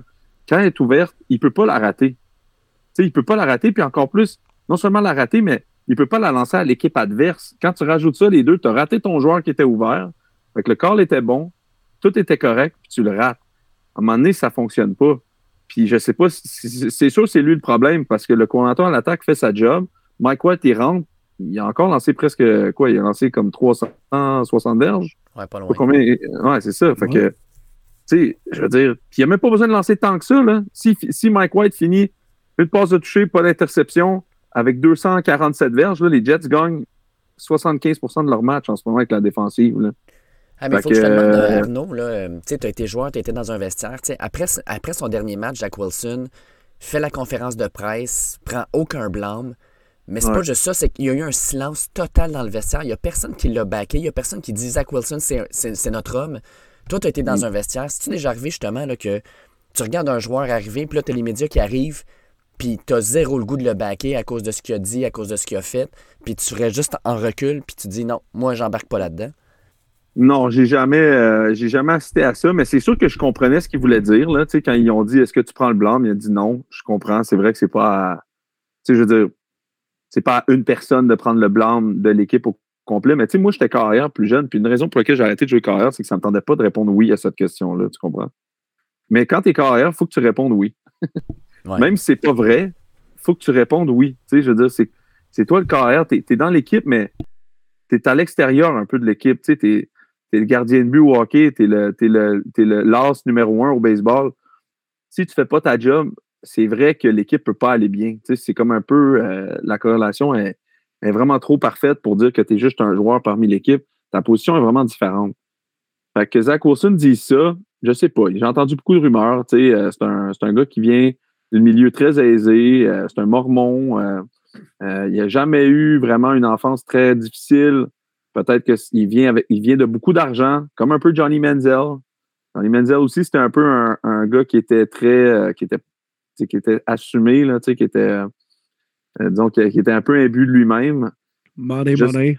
Money, money, tu sais, c'est vrai. Puis euh, écoute, il venait de beaucoup d'argent, Johnny Manziel. Ça, ça faisait pas un, ça, ne changeait pas sa vie, là, de jouer dans la NFL. Là, je veux dire, c'est un trust fund kid. Là, il y a 40 000 qui rentrent dans son compte chèque à tous les mois. Là. Fait que, tu sais, je veux dire, ça change rien dans leur vie à eux autres. Puis ça fait que c'est de, confronter l'autorité puis de, ces affaires-là. Puis Robert Saleh, il y a trois semaines, il a dit il n'y a aucun problème avec Zach Wilson. Zach Wilson, our guy. Là, Garrett Wilson sort après la game, puis il dit combien qu'on a eu Il dit Vous avez eu 100 verges. Il dit non, non, ça, c'est pas acceptable. Ça, c'est impossible que ça arrive encore. Puis Robert Saleh sort le lendemain, puis il dit exactement la même phrase que Garrett Wilson. Puis faut pas oublier là-dedans que Robert Saleh, c'est un coach défensif. Quand tu as un coach qui est vraiment tagué d'un côté du ballon, moi, je déjà vécu d'impro, l'autre côté du ballon a tout le temps l'impression que ils sont délaissés. Tu as tout le temps l'impression que, ah, mettons, moi, je faisais coacher par un coach offensif. Ben, si tu passais proche du carrière en pratique, là, tu te faisais sortir de la pratique. Là, tu sais. Là le monde, ah, parce que le coach, c'est un coach offensif, il ne veut pas perdre son corps. Si tu avais un coach défensif, c'est l'inverse. Sûrement qu'il dirait au carrière, Chris, il n'est même pas passé proche. Tu, sais. tu comprends? Fait que chacun, le coach, souvent, a, le bac de, du côté de son ballon. Mais pour ne pas perdre l'autre côté, des fois, il faut que tu fasses des affaires comme ça. Tu sais. Fait que là, Robert Sala qui sort à la phrase exacte de Garrett Wilson, je me suis dit, pour moi, il a eu l'impression que ça a trop brassé dans le vestiaire, puis il fallait qu'il prouve à l'attaque qu'il allait faire quelque chose. Puis il l'a sorti, puis la pire affaire qui pouvait arriver est arrivée, à l'inverse des, des, des, Pats quand, quand Mike Jones est revenu. C'est que là, Mike White a vraiment bien fait. Puis euh, admettons que Mike White fait, mal la prochaine game. Je suis pas sûr qu'il remette Zach Wilson. Tu sais, c'est pas comme. Euh, il est vraiment sorti parce qu'il jouait vraiment mal. C'est pas quand juste Mike White va trébucher qu'on va revenir avec notre plan B, là, j'ai l'impression. Moi, je pense pas. Moi, je pense pas. Il faudrait, que ça soit comme. Je pense, là, il faudrait que ça soit vraiment. C'est la job à Mike White de perdre en ce moment, de perdre cette job-là, puis ça ne se passera pas en une game. Si Mike White finit la prochaine game avec 183 verges, une passe de toucher puis deux interceptions, je suis pas sûr que, que Zach Wilson joue le prochain match. Je suis vraiment pas sûr. Ça, ça prendrait peut-être même une blessure en ce moment. Là. Parce que là, il y a deux façons de voir ça, en quelque sorte. les, les Jets, moi, j'aime la philosophie puis la direction qu'ils prennent parce que eux autres, ils visent les playoffs cette année, puis ils se sont levés après avoir marqué aucun touché contre les Pats, puis avoir perdu sur le dernier jeu du match sur un retour euh, de beauté de dégagement. Puis ils ont mhm. fait, on a l'équipe, la défensive pour nous amener en playoff. Mais là, on n'a peut-être pas de corps arrière. On va y aller avec le corps qui nous donne la meilleure chance de gagner. Puis ils ont jugé que c'était Mike White. Jusqu'à présent, ils sont un en un, ils ne se sont pas trompés. Mais il aurait pu aussi, l'autre côté de la médaille, Arnaud, dire nous autres, Zach Wilson, c'est notre guy, c'est notre carrière de franchise. On va vivre ou mourir avec lui cette année. Ça peut encore être le carrière de franchise, mais au moins, j'aime le fait qu'il mette de côté pour viser les playoffs cette année. Bien, je pense qu'il y a ça, mais je pense qu'encore plus que ça, il y a, deux affaires. Si Zach Wilson, tu le laisses sur le terrain puis il se blesse, c'est quoi sa monnaie d'échange? Est-ce que ça vaut tant la peine de garder un gars qui ne donne pas de chance de gagner, qui a été un deuxième show overall, puis je suis sûr qu'il y a encore plein d'équipes, juste à cause de son, de, ses, de, ses, de son talent de passeur, de ses habiletés naturelles, pour être intéressé de, de l'amener dans l'équipe pour un quatrième choix, troisième choix, peut-être vraiment. Peut-être que ça se pourrait. Tu as ça. Tu deux, comme je te dis, en ce moment, la meilleure affaire qu'il pourrait arriver pour Zach Wilson dans sa carrière, je ne vais pas exagérer, mais pour les Jets, pour l'échanger, c'est qu'il arrête de jouer. Parce que s'il revient et il fait mieux, là, tu peux faire ce que tu veux avec en saison morte. S'il ne revient pas, ben, tu dis, écoute, on l'a enlevé, mais il a quand même montré des flashs de, de, talent pendant l'année puis l'année passée. Puis ça peut rester encore que les gens comme un, Jordan Love ou un Trey Lance, le monde dira peut-être que je vais lui donner une chance pour aller chercher un, un choix au repêchage, c'est plus tard, 3, 4, peu importe. Puis l'autre affaire, c'est qu'il ne faut pas oublier, il y a beaucoup de corps cette année qui vont changer d'adresse, je suis sûr. Tu as des gars comme Derek Carr, tu as Jimmy G, tu as Tom Brady, tu as bien des gars qui vont, qui vont changer d'adresse, je pense, à la fin de l'année. Euh, Gino Smith en pourrait être un autre. Euh, tu as, Jared Goff qui va peut-être changer d'année. Si les Lions repêchent un, un quart au troisième choix l'année prochaine, s'ils finissent encore à peu près pareil, ils ont le choix des. Les Lions, ils ont le choix des. des c'est qui qui repêche en troisième? C'est les Rams qui ont, qui ont, le choix des Rams? Oui. En tout cas, ils ont, en ce moment, ils sont, sont, projetés pour repêcher, je pense, trois ou quatre. Euh, ils pourraient prendre un quart. Puis là, ils pourraient peut-être décider de laisser partir Jared Goff ou l'échanger, peu importe who knows? Il, va peut-être avoir beaucoup de mouvements de corps à la fin de l'année. Euh, je suis sûr que les Jets, ils savent ça. Fait que peut-être qu'ils vont pouvoir se ramasser un corps vétéran pour venir être un upgrade de Mike White, mais juste se dire, OK, ben, nous autres, notre style de jeu à partir de maintenant, c'est 49ers 2.0. On, on, essaie de jouer de la bonne défense. On essaie d'avoir une bonne running game avec Brees Hall, une bonne O-line, puis on y va avec un carrière qui est un, qui est un Jimmy G là, qui est dans, dans ce style-là, ou, peut-être potentiellement un peu meilleur ou un peu moins bon, mais dans le même range. Fait que, ce qui n'est pas mauvais non plus. Mais, euh, mais moi, je pense pas que, que je vois pas comment Zach Wilson pourrait revenir. Puis tu as raison pour le playoff push, mais je suis sûr qu'il y a aussi une idée là-dedans de plus il joue ce gars-là, moins il vaut quelque chose. Puis si on veut s'en débarrasser, il faut le cacher d'une certaine façon. bon point. je dis ça, mais pour vrai, Zach a tellement de potentiel. Là, je suis déçu de dire ça. Parce que même encore aujourd'hui, je serais un GM l'autre bord, juste par ses qualités de passeur, je prendrais une shot. Parce que tu mets derrière, tu mets Zach Wilson derrière, euh, je sais pas, moi, mettons que Tom Brady signe euh, aux Buccaneers. Buccaneers, t'échangerais-tu un choix de troisième ronde pour avoir Zach Wilson? Certain. Pour apprendre de Tom Brady pendant un an? Pour apprendre de, de tu sais, je veux dire, tu le mets derrière, tu l'envoies aux Colts. Tu, tu, le fais attendre derrière Matt Ryan un an, n'importe qui, tu sais, je veux dire. C'est pas mauvais, là. Puis tu as dépensé un 3 ou 4e ronde pour ça.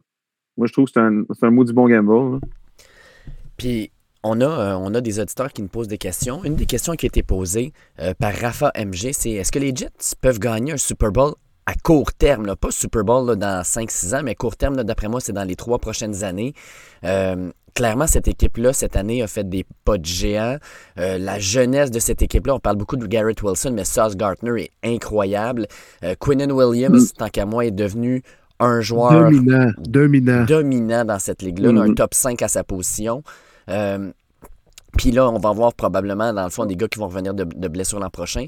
Pour toi, les Jets, le Super Bowl, est-ce que c'est encore quelque chose que tu vois loin ou tu fais comme, hey, cette équipe-là, c'est peut-être un ou deux joueurs qui pourraient faire une différence puis qui pourraient amener cette équipe-là, dans le fond, en série, puis peut-être même loin en série? Là? Ben, moi, je pense que si tu mets un, gars comme Jimmy G, euh, tu gardes le même coaching staff puis tu as une ligne à l'attaque en santé. Les mêmes gars, mais une ligne à l'attaque en santé. Euh, moi, je pense que les Jets peuvent rivaliser pour le, AFC Championship. Mais encore une fois, c'est comme jouer dans la NBA pendant que les, Warriors puis Steph Curry sont là. Tu joues contre Patrick Mahomes à chaque année. pendant encore un sacré bon bout. Fait que, le Super Bowl va passer par quelqu'un qui arrive à sortir Patrick Mahomes vite, ou sinon tout clique, tout fonctionne, tu un running game de la mort, puis tu t'en vas jouer Patrick Mahomes, puis tu upset Patrick Mahomes à Kansas City parce que tu n'auras probablement pas l'avantage du terrain. Jamais. Fait que, disons que je ne mettrais pas beaucoup d'argent sur, sur, sur ça que ça arrive. Est-ce que les Jets peuvent avoir du succès? Fort certainement. C'est sûr que la façon de battre les Chiefs, pour moi, c'est être l'antithèse des Chiefs. C'est faire ce que, ce que Tom Brady a fait avec les Pats il y a quelques années. C'est d'être l'antithèse. Je pense, je pense pas que tu peux battre Patrick Mahomes à son propre jeu. Euh, je pense que Josh Allen l'a appris en série l'année passée. je ne mettrais pas beaucoup d'argent pour essayer de copier, disons, les Chiefs, puis je dirais, OK, ben regarde, on va se ligner à la balle comme des malades, puis on. Regarde, ça va finir 52-49, euh, puis on va gagner. moi, j'irais vraiment ce que Tom Brady a fait. Cours la balle, organise-toi pour avoir un running game au mois de janvier qui fait de l'allure. Tu t'en vas jouer à Kansas City, tu le sais. Mais je pense que les Jets avec Brees Hall puis une ligne à l'attaque, euh, ils ont une bonne ligne à l'attaque. Tout le monde est blessé cette année, finalement, mais euh, pour moi, ils avaient une super bonne ligne à l'attaque au début d'année. S'ils sont capables de la garder en santé, euh, puis de rajouter du talent là-dedans, moi, je pense qu'ils ont une bonne chance de rivaliser pour le AFC Championship. Puis des bons receveurs un peu à la 49ers, bons dans des courts tracés en milieu de terrain, puis bons à courir avec le ballon dans les mains. Euh, Garrett mm. Wilson a été extraordinaire. Puis, il y a des bons receveurs là, quand même maintenant euh, chez, chez les mm-hmm. Jets. Parlant, euh, écoute, il y a Pierre Wabon qui a une question aussi pour toi, Arnaud, qui demande un all-in avec Lamar Jackson durant la saison morte. Ça l'intéresse comme fan des Jets? Point d'interrogation. Oh shit. Mais écoute. Euh, tu sais, la c'est peut-être le genre de marché qui chercherait, là, les Jets. Là. Mais ça n'arrivera pas. C'est impossible. Comment ça pourrait. Ça voudrait dire que les. Qu'est-ce qui arriverait? Ça voudrait dire que vraiment les Ravens le laissent partir, genre? Ben, si lui ne veut pas signer d'entente, il tombe libre comme l'air, là. Parce que Ouais, là, il ils, est peuvent- à sa- ils vont le franchise tag, là. Ils vont le franchise tag. Mais lui, il peut refuser puis euh, faire des menaces de hold-out Ouais, et tout ouais. ça. Là. Mais tu sais, Ouais, écoute, ça, je verrais vraiment mal Lamar Jackson quitter euh, Baltimore.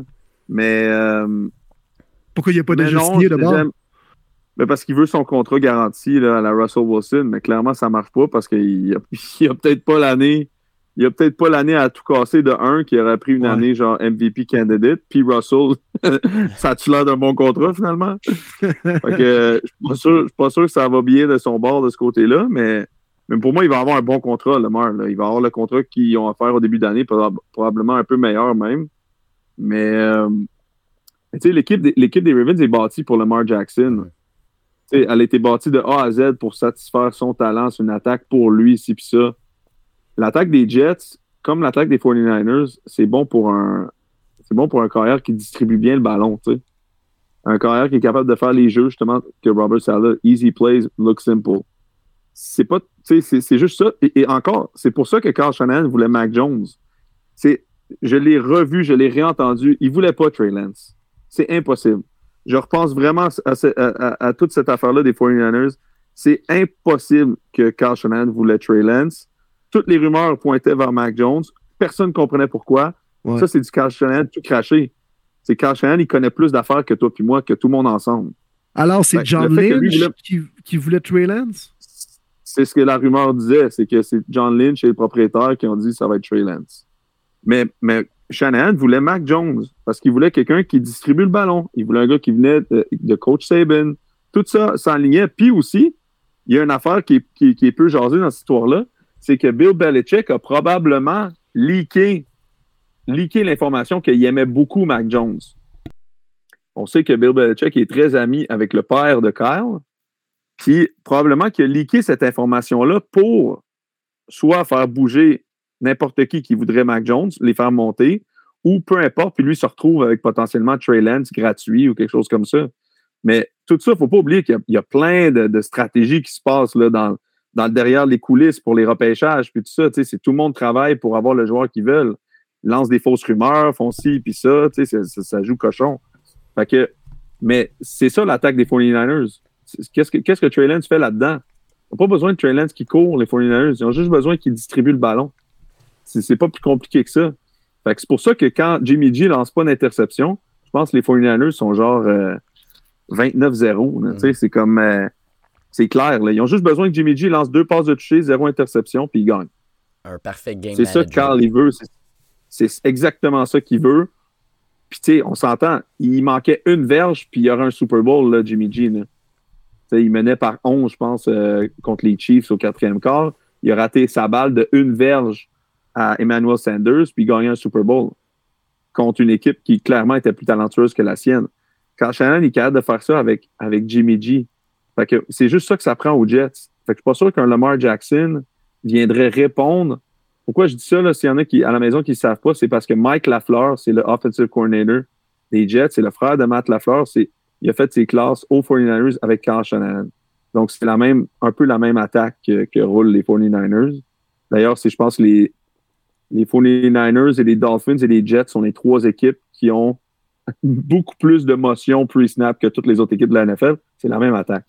Donc, euh, donc voilà pourquoi je serais, je suis pas sûr que ça va se passer, puis je suis pas sûr que ça avantagerait, disons, le plan que les Jets se font avec Joe Douglas depuis deux ans pour euh, réaliser l'équipe qu'ils recherchent à réaliser. Arnaud, euh, je vais t'amener sur une autre équipe que les Jets, mais encore, je veux, je veux encore parler un peu de- d'expérience personnelle. Euh, tu as parlé tantôt de Russell Wilson. On a vu ce qui s'est passé sur les lignes de côté. Là. On a, on a euh, Mike Purcell qui euh, a une pénalité, revient sur le bord Mhm. des lignes, puis pète un plomb d'en face à Russell Wilson.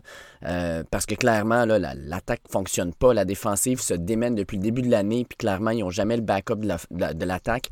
As-tu déjà vécu ça, toi, d'être sur une équipe où tu es, sur l'unité défensive, vous jouez vraiment, vraiment bien, vous jouez vraiment fort, mais l'attaque, là, constamment, match après match, est pas capable de mettre des points, font des erreurs, ça va pas bien. La frustration, à un moment donné, elle doit exploser quelque part, right? Mhm. Ouais, Laval 2012, euh, avant que Juice revienne, on avait euh, une attaque qui roulait pas du tout. Puis euh, c'était explosif, je te dirais. Ça se gère comment dans un vestiaire, ça, normalement? Tu, dis c'est explosif dans un vestiaire. Comment, quand, le coach, Glenn était là, comment il gère ça? Ben, premièrement, ce qui arrive souvent, malheureusement, c'est que l'offensive et la défensive se divisent. fait que là, tu sais, c'est comme un peu. Au Vieux-Montréal aussi, c'était le même la dernière année. On avait de la misère à rouler à l'attaque, puis c'était comme. C'était comme, OK, ben, moi, je me souviens, là, j'étais batteur. Moi, je jouais punter euh, au Vieux ma dernière année. Puis euh, à toutes les fois que je prenais la balle, j'essayais d'aller scorer un point. Fait que j'essayais de la sacrer dans le fond de la zone. fait que là, tout le monde me dit non, non, il fallait que tu places au, euh, en dedans du 10. Je dis non, fuck off, si je m'en marquer des points, moi là, j'ai pas le temps de niaiser. Là. on va, on va s'en occuper. Mais souvent, c'est ça qu'on. Souvent, malheureusement, ça crée un peu de division. moi, je me souviens en 2012, on jouait contre euh, Acadia, puis c'était la première game. Dwayne John était le coordinateur à l'attaque. Finalement, Dwayne John quitte. Juice revient. Puis là, je pense que c'était le premier match que Juice revenait. Puis là, l'attaque, ça, avait encore de la misère. Ça avait de la misère. Puis là, moi, je reviens des lignes de touche, puis je les envoie chier, là. Genre, je les traite de tous les noms, là. Puis après ça, Juice, il m'envoie chier, lui aussi. Puis là, après ça, j'étais comme, moi, je riais, j'étais comme, bon, tabarnak, ça vient de partir, là. on, va, on, va, les starter. Parce que, tu sais, moi, j'ai tout le temps dit ça, tu sais, les, les, gars en défensive, c'est souvent, on est plus émotifs. Puis les gars à l'attaque sont un peu plus cérébrales, tu sais. Mais c'est une bonne combinaison des deux. Je pense que ça prend ça dans l'équipe, mais pour moi, le football, ça reste que c'est très, très émotif comme sport. si, euh, mm. Les sports en général, hein, c'est souvent ça qu'on reprochait de Tim Duncan au basket. On disait il n'est pas bon, Tim, il ne montre pas d'émotion. clairement, ça ne change rien. Là. Mais on associe beaucoup l'émotion à l'intensité puis au dévouement du joueur euh, pour, pour son sport. Fait que c'est sûr qu'un joueur comme Russell en ce moment, qui euh, ne montre pas beaucoup d'émotion, ça donne l'impression qu'il a l'air de s'en crisser. C'est pas dire que c'est vrai. C'est juste que ça donne cette impression-là naturellement parce que le sport implique tellement l'émotion que tu as de l'impression que si toi, t'en montes pas, tu t'en fous. Mais, mais tu sais, il y a beaucoup de rumeurs qui circulent sur, Russell. J'ai entendu beaucoup d'affaires. Moi, je l'ai toujours trouvé un peu. Là. J'ai bien de la misère avec les, gens. Ben, ça, c'est personnel. Chacun a le droit à ses affaires, mais moi, j'ai vraiment de la misère avec quelqu'un qui, disons, euh, est autant euh, spirituel, tu sais, dans tout le temps sa façon. Tu sais, comme le monsieur parfait, j'ai tout le temps eu un peu de la misère avec ça. C'est peut-être parce que je suis tellement pas parfait, moi, que ça m'intimide. Mais, tu sais, je, regarde un peu ce gars-là, puis je regardais Marshall Lynch avec euh, Richard Sherman il y a quelques semaines qui disait euh, Marshall Lynch, il dit faudrait que je l'appelle Russell. Puis il dit Richard Sherman, il a dit ben, il faut que tu parles à son manager maintenant. Puis, là, Marshall, il a dit C'est vrai cette histoire-là? Puis il a dit Richard, il a dit Ben oui, c'est vrai. Puis il dit, hey, il dit, man, il dit, si on a gagné un, Super Bowl ensemble, je vais t'appeler sur ton téléphone, là, puis c'est tout. Mais apparemment, maintenant, si tu veux parler à Russell Wilson, il faut que tu passes par son gérant. Tu sais, ça, à un moment donné, il y a des affaires comme ça que le monde, ils font, hey, come on. Puis tu sais, Richard Sherman, euh, dans le temps, Cam Chancellor, euh, KJ Wright, euh, Bobby Wagner, il y avait tout un peu, ils trouvaient tout Russell Wilson là, tu te rappelles? Puis les Seahawks, ils ont blow up Legion of Doom, Legion of Boom pour garder Russell Wilson, mais eux autres se plaignaient tous que Russell Wilson, c'était pas assez un dog. Il l'avait dit, il disait, ce gars-là, il est fake. Puis ils ont, détruit le Legion of Boom pour garder l'équipe intacte, puis ils ont bâti autour de Russell. Ce qui n'était pas une mauvaise affaire nécessairement, tellement qu'il était talentueux. C'est juste que ça fait longtemps que les rumeurs circulent que Russell, sa tête, elle passe plus dans le corps de pas. Mais là, il y a tout aussi l'histoire à Denver qui, que le monde ne discute pas tant que ça. Mais Nathaniel Hackett, il est engagé là parce que les Broncos voulaient avoir Aaron Rodgers. En 2021, quand Rodgers, avant qu'il signe son extension de contrat en mars 2022, il parlait, ça coûtait rien aux Packers de l'échanger. il y a eu beaucoup d'équipes qui ont montré de l'intérêt pour avoir Aaron Rodgers, notamment les Broncos. Les Broncos sont allés jusqu'à engager Nathaniel Hackett, qui était l'ancien coordinateur à l'attaque des, Packers, pour attirer euh, Aaron Rodgers. Donc là, quand Russell arrive là-bas, c'était supposé être le chum à Aaron. Puis on s'entend qu'Aaron, c'est pas un genre de gars qui aime ça se faire coacher tant que ça, je pense. Tandis que là, Nathaniel Hackett, il est prêt à coacher Russell Wilson, qui Russell Wilson était, était dans le, modèle Pete Carroll. Pete Carroll, c'est un ancien coach collégial qui coach les gars, qui, qui, est, les encadre, puis tout ça, puis voici ce que tu fais, voici ce que tu fais. D'ailleurs, il y avait un truc qui est sorti quelques semaines qui voulait que Russell Wilson porte un, wristband, mais Russell ne voulait pas. Quand tu portes un wristband, d'habitude, tu as 17 ans. Tu sais, fait que ça, c'est style à Pete Carroll. mais c'est vraiment pas le style Aaron Rodgers non plus. Fait qu'Aaron Rodgers, l'éternel racket, ça dérange pas trop parce que si le jeu est pas bon, Rodgers, il va le changer. Mais là, Russell Wilson, c'est un gars qui a besoin d'un peu plus d'encadrement. C'est pas, pas le même talent, je pense, euh, de, de, Comment je faisais ça? De, c'est pas Peyton Manning à la ligne de mêlée, c'est pas Aaron Rodgers, c'est pas Tom Brady. Un peu plus structuré. Donc, euh, donc ça marche mal en ce moment aux Broncos. Puis pour moi, écoute, ils sont tellement, sont tellement dans la merde avec le contrat Russell Wilson. Ils n'ont pas le choix de mettre dehors une raquette à la fin de l'année parce qu'ils peuvent absolument rien faire avec Russell Wilson avant 2027 ou 2028, je pense. Oui, exact. écoute, le, dead cap l'année prochaine serait quelque chose comme 107 millions en 2023, 2024, 85 millions. Ça descend à 49 en 2025. Là, fait que, ils sont pognés avec. Tu n'as pas le choix d'essayer de réparer quelque chose en changeant d'entraîneur. Tu as raison. Non, tu n'as vraiment pas le choix. Puis c'est ça. Ça ne, sera, ça ne sera pas notre hacket, ça c'est sûr. À la fin de l'année, ils vont s'en débarrasser. Il y a un nouveau groupe de, propriétaires là-bas de toute façon. C'est la famille Walmart. Euh, je sais pas, c'est Bob Walton, son, nom de famille, ou je sais pas trop. Donc, c'est sûr qu'eux autres, ils veulent mettre une, bonne équipe sur, euh, sur le terrain. Ils ont une bonne équipe. Tu sais, regarde là, ça allait tellement mal qu'ils ont échangé Bradley Chubb pour aller rechercher un premier choix, un, choix de première ronde parce qu'ils n'en avaient plus. Puis là, ils se disent, OK, on a besoin de reconstruire quand même. Là. Tu sais, on, est, on, est, on ne s'en va pas au Super Bowl dans deux semaines. Là. John Elway, euh, sa job est-tu en jeu d'après toi? Non, John Elway, c'est un. Il doit avoir un mont avec sa face. Il y a le mont Rushmore puis il y a le mont Elway. il était intouchable là-bas. Je pense pas. Ouais, je pense qu'il est intouchable, puis il fait pas un mauvais travail. C'est juste que depuis le début qu'il est arrivé là-bas, les QB, il n'a hein? jamais sacrifié. Ouais, c'est ça. Il n'a jamais rien sacrifié pour aller chercher un carrière. Puis là, il l'a fait. Mais pour l'instant, ça a l'air d'avoir vraiment, vraiment pas été un bon choix. Mais j'ai encore, je, crois encore beaucoup à Russell Wilson. Je veux dire, j'ai jamais vu ça de ma vie, un gars tomber d'un cliff de même. Tout le monde dit que Russell Wilson est fini je peux pas comprendre comment ça se passe. Je veux dire, je peux pas, je peux même pas le concevoir. Mais c'est sûr que j'essaierai de mettre, c'est sûr que j'essaierai de trouver une solution avec euh, un nouveau coach, prendre un coach à l'attaque. Il y, a quand même, il y a, plein de bons choix. Il y a son ancien coordinateur à l'attaque aux Seahawks qui pourra aller chercher. C'est un gars qui est encore là maintenant. Probablement que avec la saison que Gino vient d'avoir, pourrait être un bon potentiellement euh, entraîneur en chef quelque part. Et sûr, j'irai chercher ce gars-là. Ken Dorsey est à Buffalo. Il y a plein de bons coordinateurs à l'attaque, mais tu mets un coordinateur à l'attaque là-dedans, c'est sûr et certain. Tu as besoin de faire en sorte que Russell fonctionne. Fait que, tu sais, puis, euh, mais c'est ça. Priorité numéro un, je pense, le coordinateur à l'attaque. J'oublie son nom. Euh, J'oublie son nom. Le Schottenheimer? C'est pas un Schottenheimer? Non, c'est plus lui. C'est plus, plus, lui.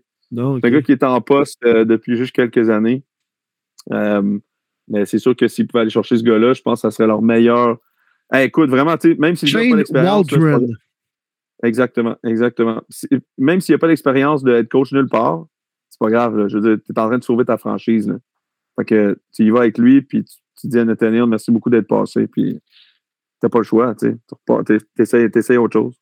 T'as pas le choix parce que t'es pogné avec, là. T'es pogné avec. Et, moi, ce que je comprends pas, c'est qu'il n'y avait aucune presse d'y offrir une prolongation de contrat durant le camp d'entraînement. Alors, regarde ce qu'il va te donner. Il est encore signé pour deux ans. Ou sinon, sérieux, je vois le vert donner un prix Nobel aux Seahawks parce qu'eux savaient des choses que personne dans la NFL est au courant. Là. Mm. Ouais, mais tu sais, oublie pas, il y a eu une transaction d'équipe, hein?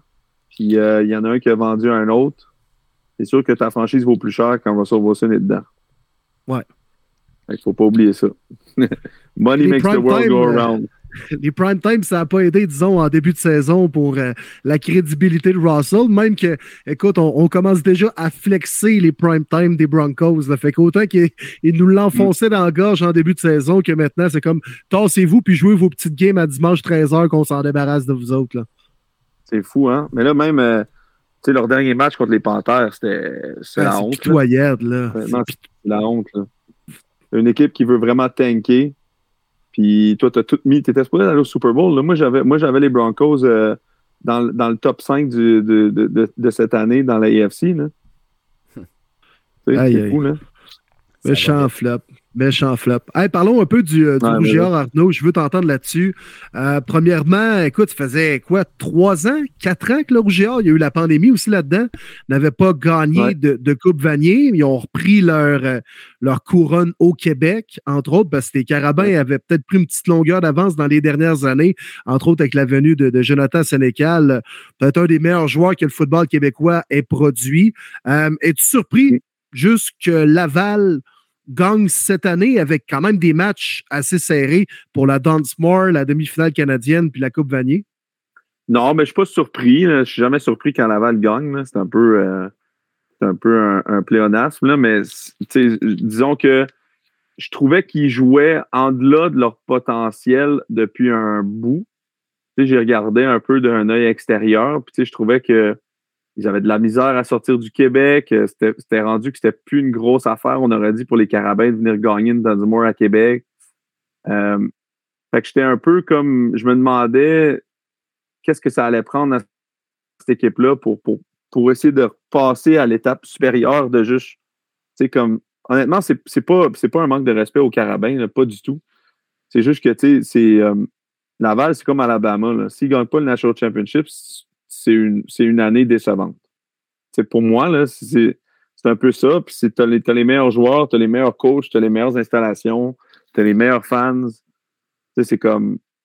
Il n'y a, pas d'excuse. Donc, moi, je me demandais. Puis, souvent, quand moi, j'étais là-bas, je me rappelais que des fois, c'était compliqué. Je, je, voyais un peu le problème s'en venir de garder la motivation, puis garder. C'est bien beau au début des années 2000. Euh, Laval est, ils ont faim, là, ils veulent tout gagner, les Québécois veulent tout gagner. Mais là, tu arrives à 2010, 2011, 2012, ça fait 5, 6 que tu gagnes. Puis là, tu dis, bon, qu'est-ce qu'on peut faire de plus? Euh, les gars, on a-tu encore faim? Les coachs, ça fait un bout qu'ils sont là. Fait que, tu sais, puis là, tu te plusieurs années après. Puis là, ben, moi, j'étais comme, OK, 20, 26, 25, 24, Montréal, c'est le dernier jeu de la game. Je trouvais que Montréal avait une année difficile. Je trouvais que, bon, Jonathan est exceptionnel, mais je trouvais que Laval aurait dû rouler sur cette équipe-là. Là. Même en saison, à un moment j'avais dit, j'avais dit, pour moi, il n'y a pas de raison que ce ne soit pas un blowout, cette game-là. Moi, je pense que Laval avait gagné 22-3, mais c'était comme 19-3 à la demi ou 19-0. Euh, moi, je me serais attendu à. Puis euh, tu l'as vu à la Dunsmore, il restait 4 minutes à faire. Laval avait besoin de driver la balle, puis poup, poup, poup, Kevin Mittal, Kevin Mittal, Kevin Mittal, touché. Merci, bonsoir. C'est pas, pas si compliqué que ça. Là. Kevin Mittal, c'est un des joueurs les plus dominants que j'ai eu de ma vie. Euh, au niveau offensif dans le circuit universitaire. C'est vraiment euh, c'est une méchante Tu sais, le full package, là, il y a tout. Il y a tout, tout. Ouais. Ouais, ouais, il est, il est très, très impressionnant. Mais tu sais, habituellement, là, le, le Rougeur Arnaud, c'est un concept à vous d'équipe. Hein? Puis en offensive, il y a comme personne mm-hmm. vraiment qui volait la vedette, même dans tes années à toi. Puis, tu sais, ils n'ont jamais eu un corps arrière qui a été un choix de première ronde dans la CFL ou qui a même déjà eu une shot dans la CFL.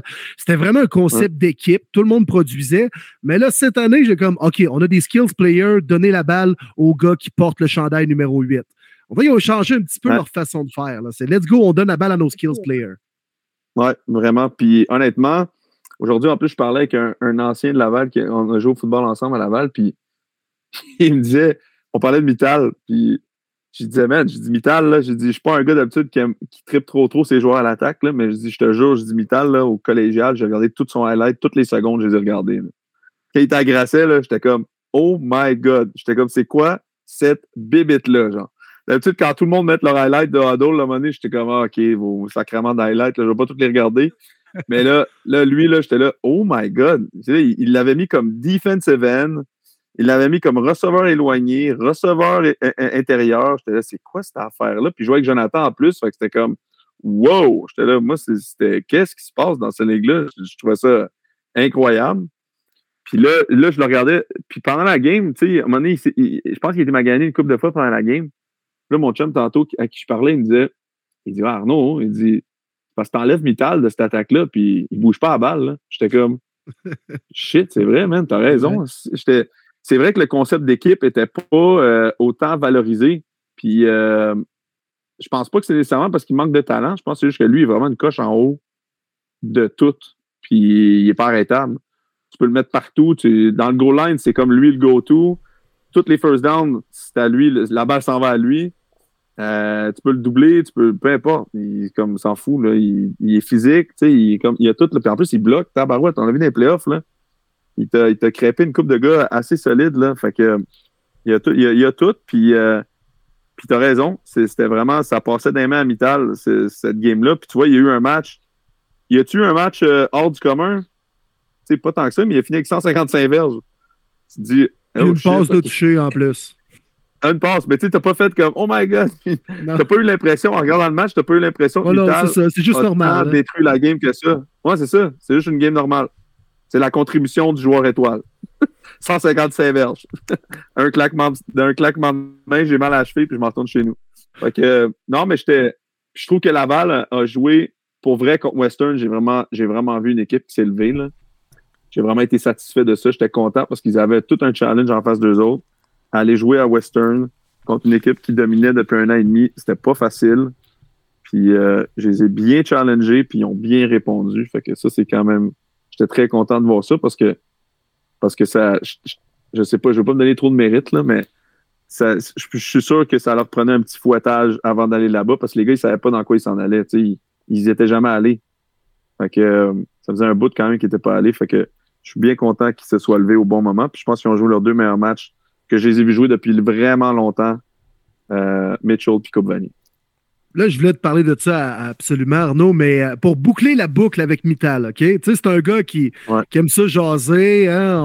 il a même mentionné on va passer à gratte avant même que le match se joue. Tu sais, c'est un gars un peu flashy, puis c'est correct, euh, il performe sur le terrain, mais c'est pas l'habitude du Rouge À porte close, là, ça doit déranger Glenn un peu, entre toi et moi. là. C'est sûr. c'est sûr et certain. C'est sûr. Mais Glenn, il aime pas ça. Euh, Glenn, il aime pas trop les gars qui sortent du cadre, tu sais, mais nous autres, on y, on y tout le temps avec ça quand on était là-bas, mais tu sais, Laval, c'est tout le temps un bon mix de, de, de plein de genres de gars. Puis t'as tout le temps trois, quatre gars de Montréal que c'est un peu plus des bombes, puis il y en a jamais plus que ça, tu sais. c'est comme, t'as besoin de ça, mais en même temps, t'en veux pas trop, genre. Ah, c'est bien dosé, là. C'est très bien dosé. Puis Mittal, il n'y en a rien qu'un. Il n'en veut pas un deuxième. nous autres, on, se connaissait tous, là, les gars qui brassaient un peu la soupe quand j'étais là-bas, puis on se regardait tous, puis on disait, on n'est pas tant que ça. Hein? on disait, je pense qu'il n'y en aura pas d'autres. Mais, tu sais, le Vital, il, ben, c'est vrai, tu sais, puis euh, dans, dans ce style-là, il, est tout seul dans cette équipe-là à, être, à être comme ça. J'ai vraiment l'impression qu'il il est seul, puis euh, mais écoute, il déplace de l'air, puis euh, tu sais, Glenn, il dose bien ses affaires de toute façon comme ça. Tu sais, c'est un gars, Glenn est extrêmement intelligent de la façon qu'il recrute et calibre son équipe. La guerre psychologique, Glenn, là, il la gagne autant chez ses adversaires que chez ses propres joueurs. Tu sais, c'est euh, tout est calculé, tout est planifié, tout est très, très bien, bien orchestré, articulé pour, euh, pour garder ses troupes on the edge, une cohésion la plus parfaite, puis essayer de gagner des championnats. je pourrais vous compter des affaires des fois, là, mais euh, c'est vraiment à se demander. Des fois, on se dit, il fait ça exprès pour faire ça? Ça n'a tellement pas de sens. Mais s'il faisait exprès, ça ferait tout son sens. Fait que, mais il ne dira jamais ça. Mais Glenn, c'est un, un, un, fin, fin euh, stratège psychologique pour, pour, pour, pour gérer ses équipes. Puis on parle présentement, Glenn a passé dans les médias à savoir, passer au prochain niveau. Penses-tu, Glenn, s'il y a toujours un intérêt justement pour aller peut-être euh, CFL ou il va rester à Laval puis il va terminer sa carrière là comme le, plus grand? Ouais. Non, non, pour moi, il va rester à Laval. Euh, puis il va, il va finir cadre là, quelque part à Laval, genre, euh, je sais pas, maître, maître de l'université ou quelque chose, ça existe ce titre-là. Recteur. Recteur. Recteur, rectum, tout, tout ce que tu veux, il va tous les faire. là, quelque chose, là. Directeur, du, directeur de Québec, je sais pas, n'importe quoi. Là. Jacques Tanguy va trouver une job, m'inquiète pas pour lui. Là. Ah ouais. Ils vont construire un building, c'est à Grande Allée, ça va être le building Glen, on a juste un bureau, puis il fera ce qu'il veut dans toute la journée. Ça, ça va être tout. Mais moi, je pense qu'il va juste montrer cadre, là. C'est comme. Il aura, ça sert à rien pour lui d'aller en CFL, là. Ça sert absolument à rien certainement pas devenir le coach de Danny Machocha non plus, ça je peux te le garantir. Hmm. S'il allait dans CFL, il, aurait, il, ferait, il ferait ce que Patrick Roy a fait. Là. Il serait GM, président, coach. Rien de moins. Moi, si j'étais lui, c'est ce que je dis. Donne-moi un contrat de 5 ans garanti, président, GM, coach. C'est moi qui nomme tout le monde. Je vais m'occuper. C'est sûr, parce que sinon. Ah, tu n'as pas le goût d'avoir la même situation que, mettons, Wilfred Nancy a eu avec euh, le CF Montréal, que Saputo descende puis il branche la cage à tout le monde quand toi, tu es là. D'après moi, Glenn va vouloir gérer d'un bord à l'autre. il n'y aura pas Danny ben, Machocha comme boss. Là. Impossible, impossible, impossible. Je mets ma, ma, ma, vie en jeu. Si ça se passe, vous avez le droit de m'immoler. fais attention à ce que tu dis, c'est vraiment le virer, tout ça. Là. Ouais, non, c'est vrai.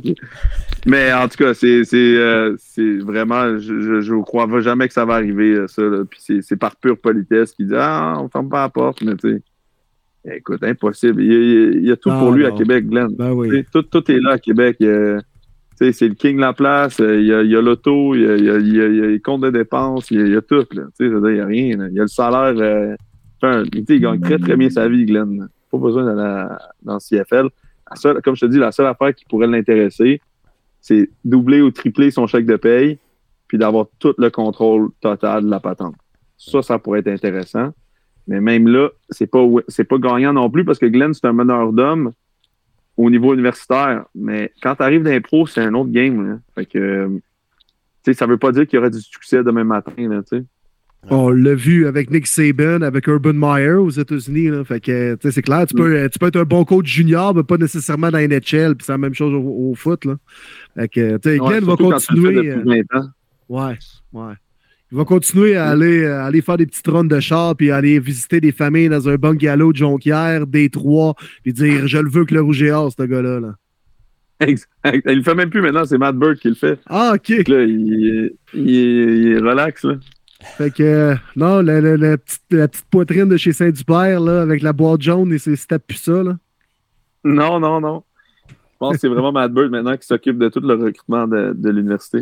C'est-tu Glenn qui ben t'avait recruté, Arnaud? Euh, ouais, ouais, ouais. Ben, tu sais, euh, quand je sortais du vieux, ouais, c'était Glenn qui, euh, qui m'avait recruté. Euh, ouais, moi, puis Olivier Fréchette, un, un demi-défensif euh, du Vieux-Montréal. On était allé faire notre visite ensemble. Rassure-moi, il, a sorti la grosse affaire pour aller vous chercher. Là. Euh, ouais, non, ça avait été vraiment cool. Ça, ça avait été une, belle, euh, une, belle visite. Là. Je me souviens, on avait eu beaucoup de plaisir. Mais tu vois, quand j'avais quitté Rice, j'étais j'étais revenu au Québec. Puis là, il fallait que je prenne ma décision. Je m'en allais jouer où.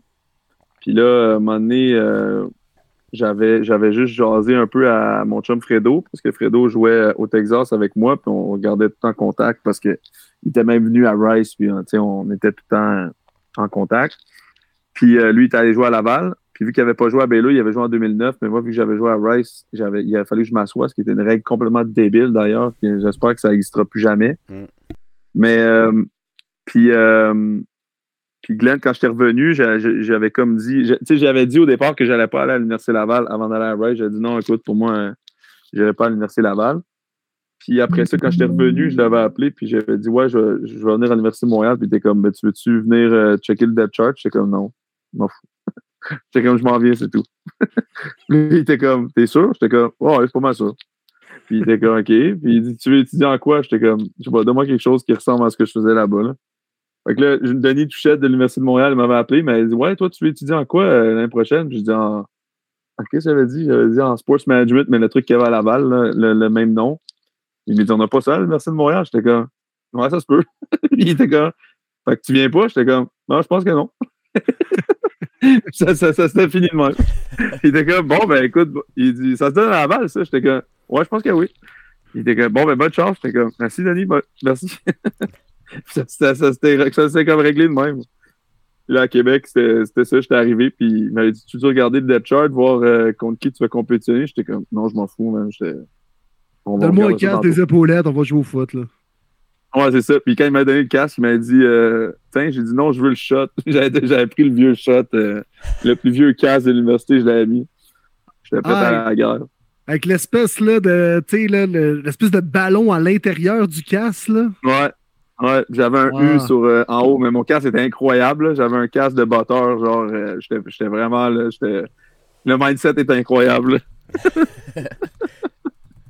tu sais, Arnaud, c'est la référence quand même, le Rouge et Or au Canada. C'est fou ce qu'ils ont établi même, puis ce qu'ils ont créé pour la progression du football au Québec dans les, euh, dans les 20 dernières années.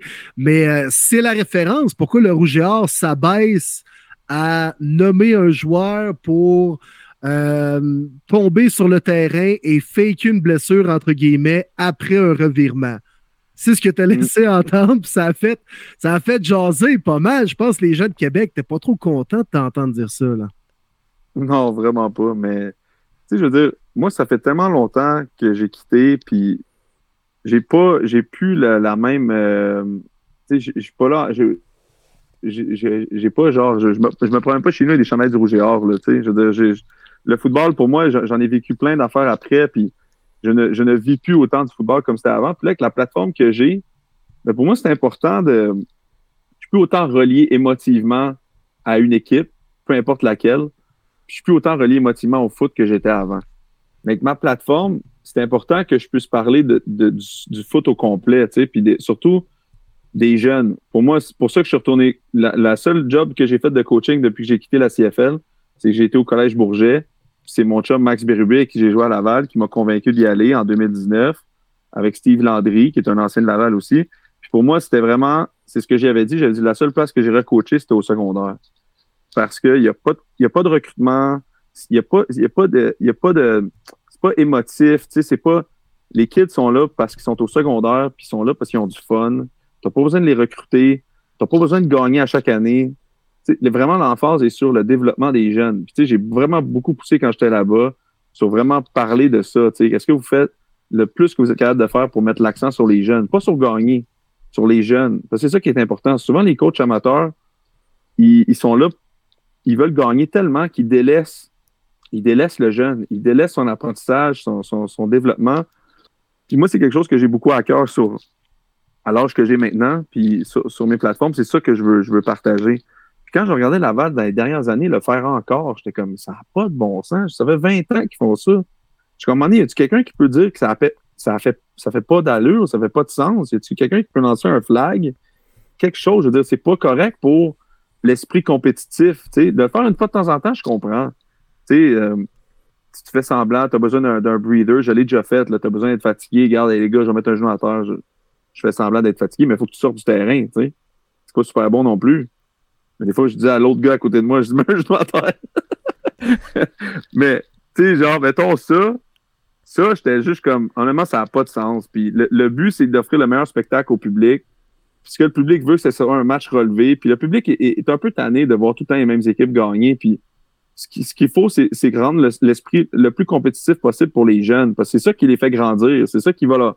Ils vont tirer des leçons à vie de, des matchs de compétition, puis de se rendre jusqu'au bout de leur rêve, puis de se rendre jusqu'au bout de leur, travail. Puis ça, je trouve que de le faire systématiquement à toutes les fois, ça brise le rythme, ça, ça, c'est contre l'esprit sportif. Puis je j'ai pas de parti pris là-dedans. Le seul parti pris que j'ai, c'est les jeunes. Puis, euh, puis après ça, c'était ça que je disais. Je honnêtement, je l'aurais jamais dit si la shot de TVA Sport était pas aussi flagrante. Je veux dire, je capotais, mais je regardais ça chez nous, j'étais comme oh! Je il est-tu blessé? Là, il arrive, puis il sort, puis même la physio que je connais bien, elle rentre, puis elle fait semblant, elle aussi, de demander c'est quoi. J'étais comme, c'est quoi cette mascarade-là? j'étais là, tout le monde est là-dedans, genre. Puis là, j'étais le soir, j'étais à Tedford Mines, puis il y avait un ancien au line de Laval qui était là, justement. Puis là, on parlait de ça, puis j'ai dit, comment ça. Moi, j'ai jamais demandé, là. Je pense que j'avais même pas conscience qu'on faisait ça quand j'étais là-bas ou. Tu sais, c'était pas quelque chose sur lequel je portais attention. J'ai dit, qui t'a dit de faire ça? Il dit, personne. Mais je dis, pourquoi vous le faites? Mais je sais pas, c'est comme. Ça fait partie de, de, de ça. Il dit tout le temps ensemble qui se met à terre. J'étais comme, voyons, sacrement. J'étais là, moi, si c'est mon gars, là, je voudrais pas, ce qui se mette à terre. Tu viens, tu viens du. Si tu viens à Laval, c'est parce que t'es le meilleur joueur de ton équipe. Là, si tu arrives à Laval, tu te mets au sol trois fois par game. C'est comme, ah, non, debout, Calis. Excuse. Debout, là. Reste debout, genre. J'étais comme, tu te mets jamais à terre dans, dans le foot si t'es pas à terre. Tu sais, je veux dire, c'est une question d'honneur, de, respecter la game. Tu, ne feintes pas une blessure. Moi, je, ne dirais jamais à mon gars, je serais d'accord de faire ça. Puis là, quand je demandais au gars, il me disait, ça vient même pas du coach. je dis, OK, ça veut dire que c'est dans la culture. Puis là, je dis, j'ai encore mieux fait d'en parler. Parce que si, c'est dans la culture de la plage, je trouve ça déplorable. Laval, c'est le, meilleur programme de football au Canada. ils ont été meneurs dans tout, comme tu dis. Ça. Si tu veux mener, là, tu fais pas ça. Tu montres aux autres comment faire. J'avais Brad Collinson avec moi à tête de Je dis, Brad, pourquoi tu le fais pas, toi? mais il dit parce que ça se fait pas. Mais j'étais comme, Chris, c'est pas si compliqué que ça, tabarouette. tu sais, je dis, c'est pas, ah ouais. pas inventer le bouton à quatre trous, là. Tu sais, ils ont pas comme fait, euh, tu sais, c'est pas le, le, Blitzkrieg dans la Deuxième Guerre mondiale. On fait une stratégie que personne comprend. Non, non, tout le monde la comprend, puis personne veut la faire. Pas parce qu'elle est pas bonne, c'est juste qu'elle est poche, ta stratégie, tu sais. Personne veut la faire. T'as déjà vu ça au sport professionnel, toi? Jamais. Ben, au jamais, jamais. Au soccer, peut-être. Ouais, ben justement, ça aussi, c'est un problème que j'ai avec le foot en ce moment. L'arbitrage est tellement rendu compliqué qu'on dirait que c'est rendu vraiment pas loin du soccer et du basket. On me fait capoter. Mm. Les gars cherchent des pénalités tout le temps parce que les arbitres ont tellement. Ils veulent protéger tout le monde, protéger tout le monde. Ils ont, ils ont le flag tellement facile que là, je vois tellement ça cette année dans la NFL. Avez-vous remarqué? Cette année dans la NFL, les gars, là, c'est comme. Ils, hurlent quand ils se font toucher puis ils savent qu'ils peuvent avoir une pénalité. On dirait le basket. Aussitôt. Aussitôt. Les, receveurs, c'est l'enfer. Dès qu'on attrape un petit peu le chandail, là, les receveurs, les deux bras dans les airs, ah ouais, hey, t'as manqué ça, l'arbitre, voyons donc, ouvre tous les yeux. Les, les carrières, si ton, le petit doigt effleure le casque, hey, il m'a touché le casque, il m'a donné une commotion. Hey, Chris, là, genre, à un moment donné, parce que ça va, là. Puis moi, j'avais déjà parlé avec un gros fan de soccer, puis on parlait de ça, puis il dit, ouais, mais tu comprends pas que un coup franc au soccer, ça change la game. Je dis, oui, mais s'il n'est pas mérité, ça change de quelle game tu parles? il me dit, oui, mais ça fait partie des stratégies, ça donne des chances de marquer. Mais au football, là, on s'entend maintenant, les, pénalités sont tellement lancées rapidement pour n'importe quoi que c'est vrai que si tu fais une bonne job de feinter, ça change la game. Mais c'est pas cool, ça, Moi, je trouve pas que ça fait partie du sport.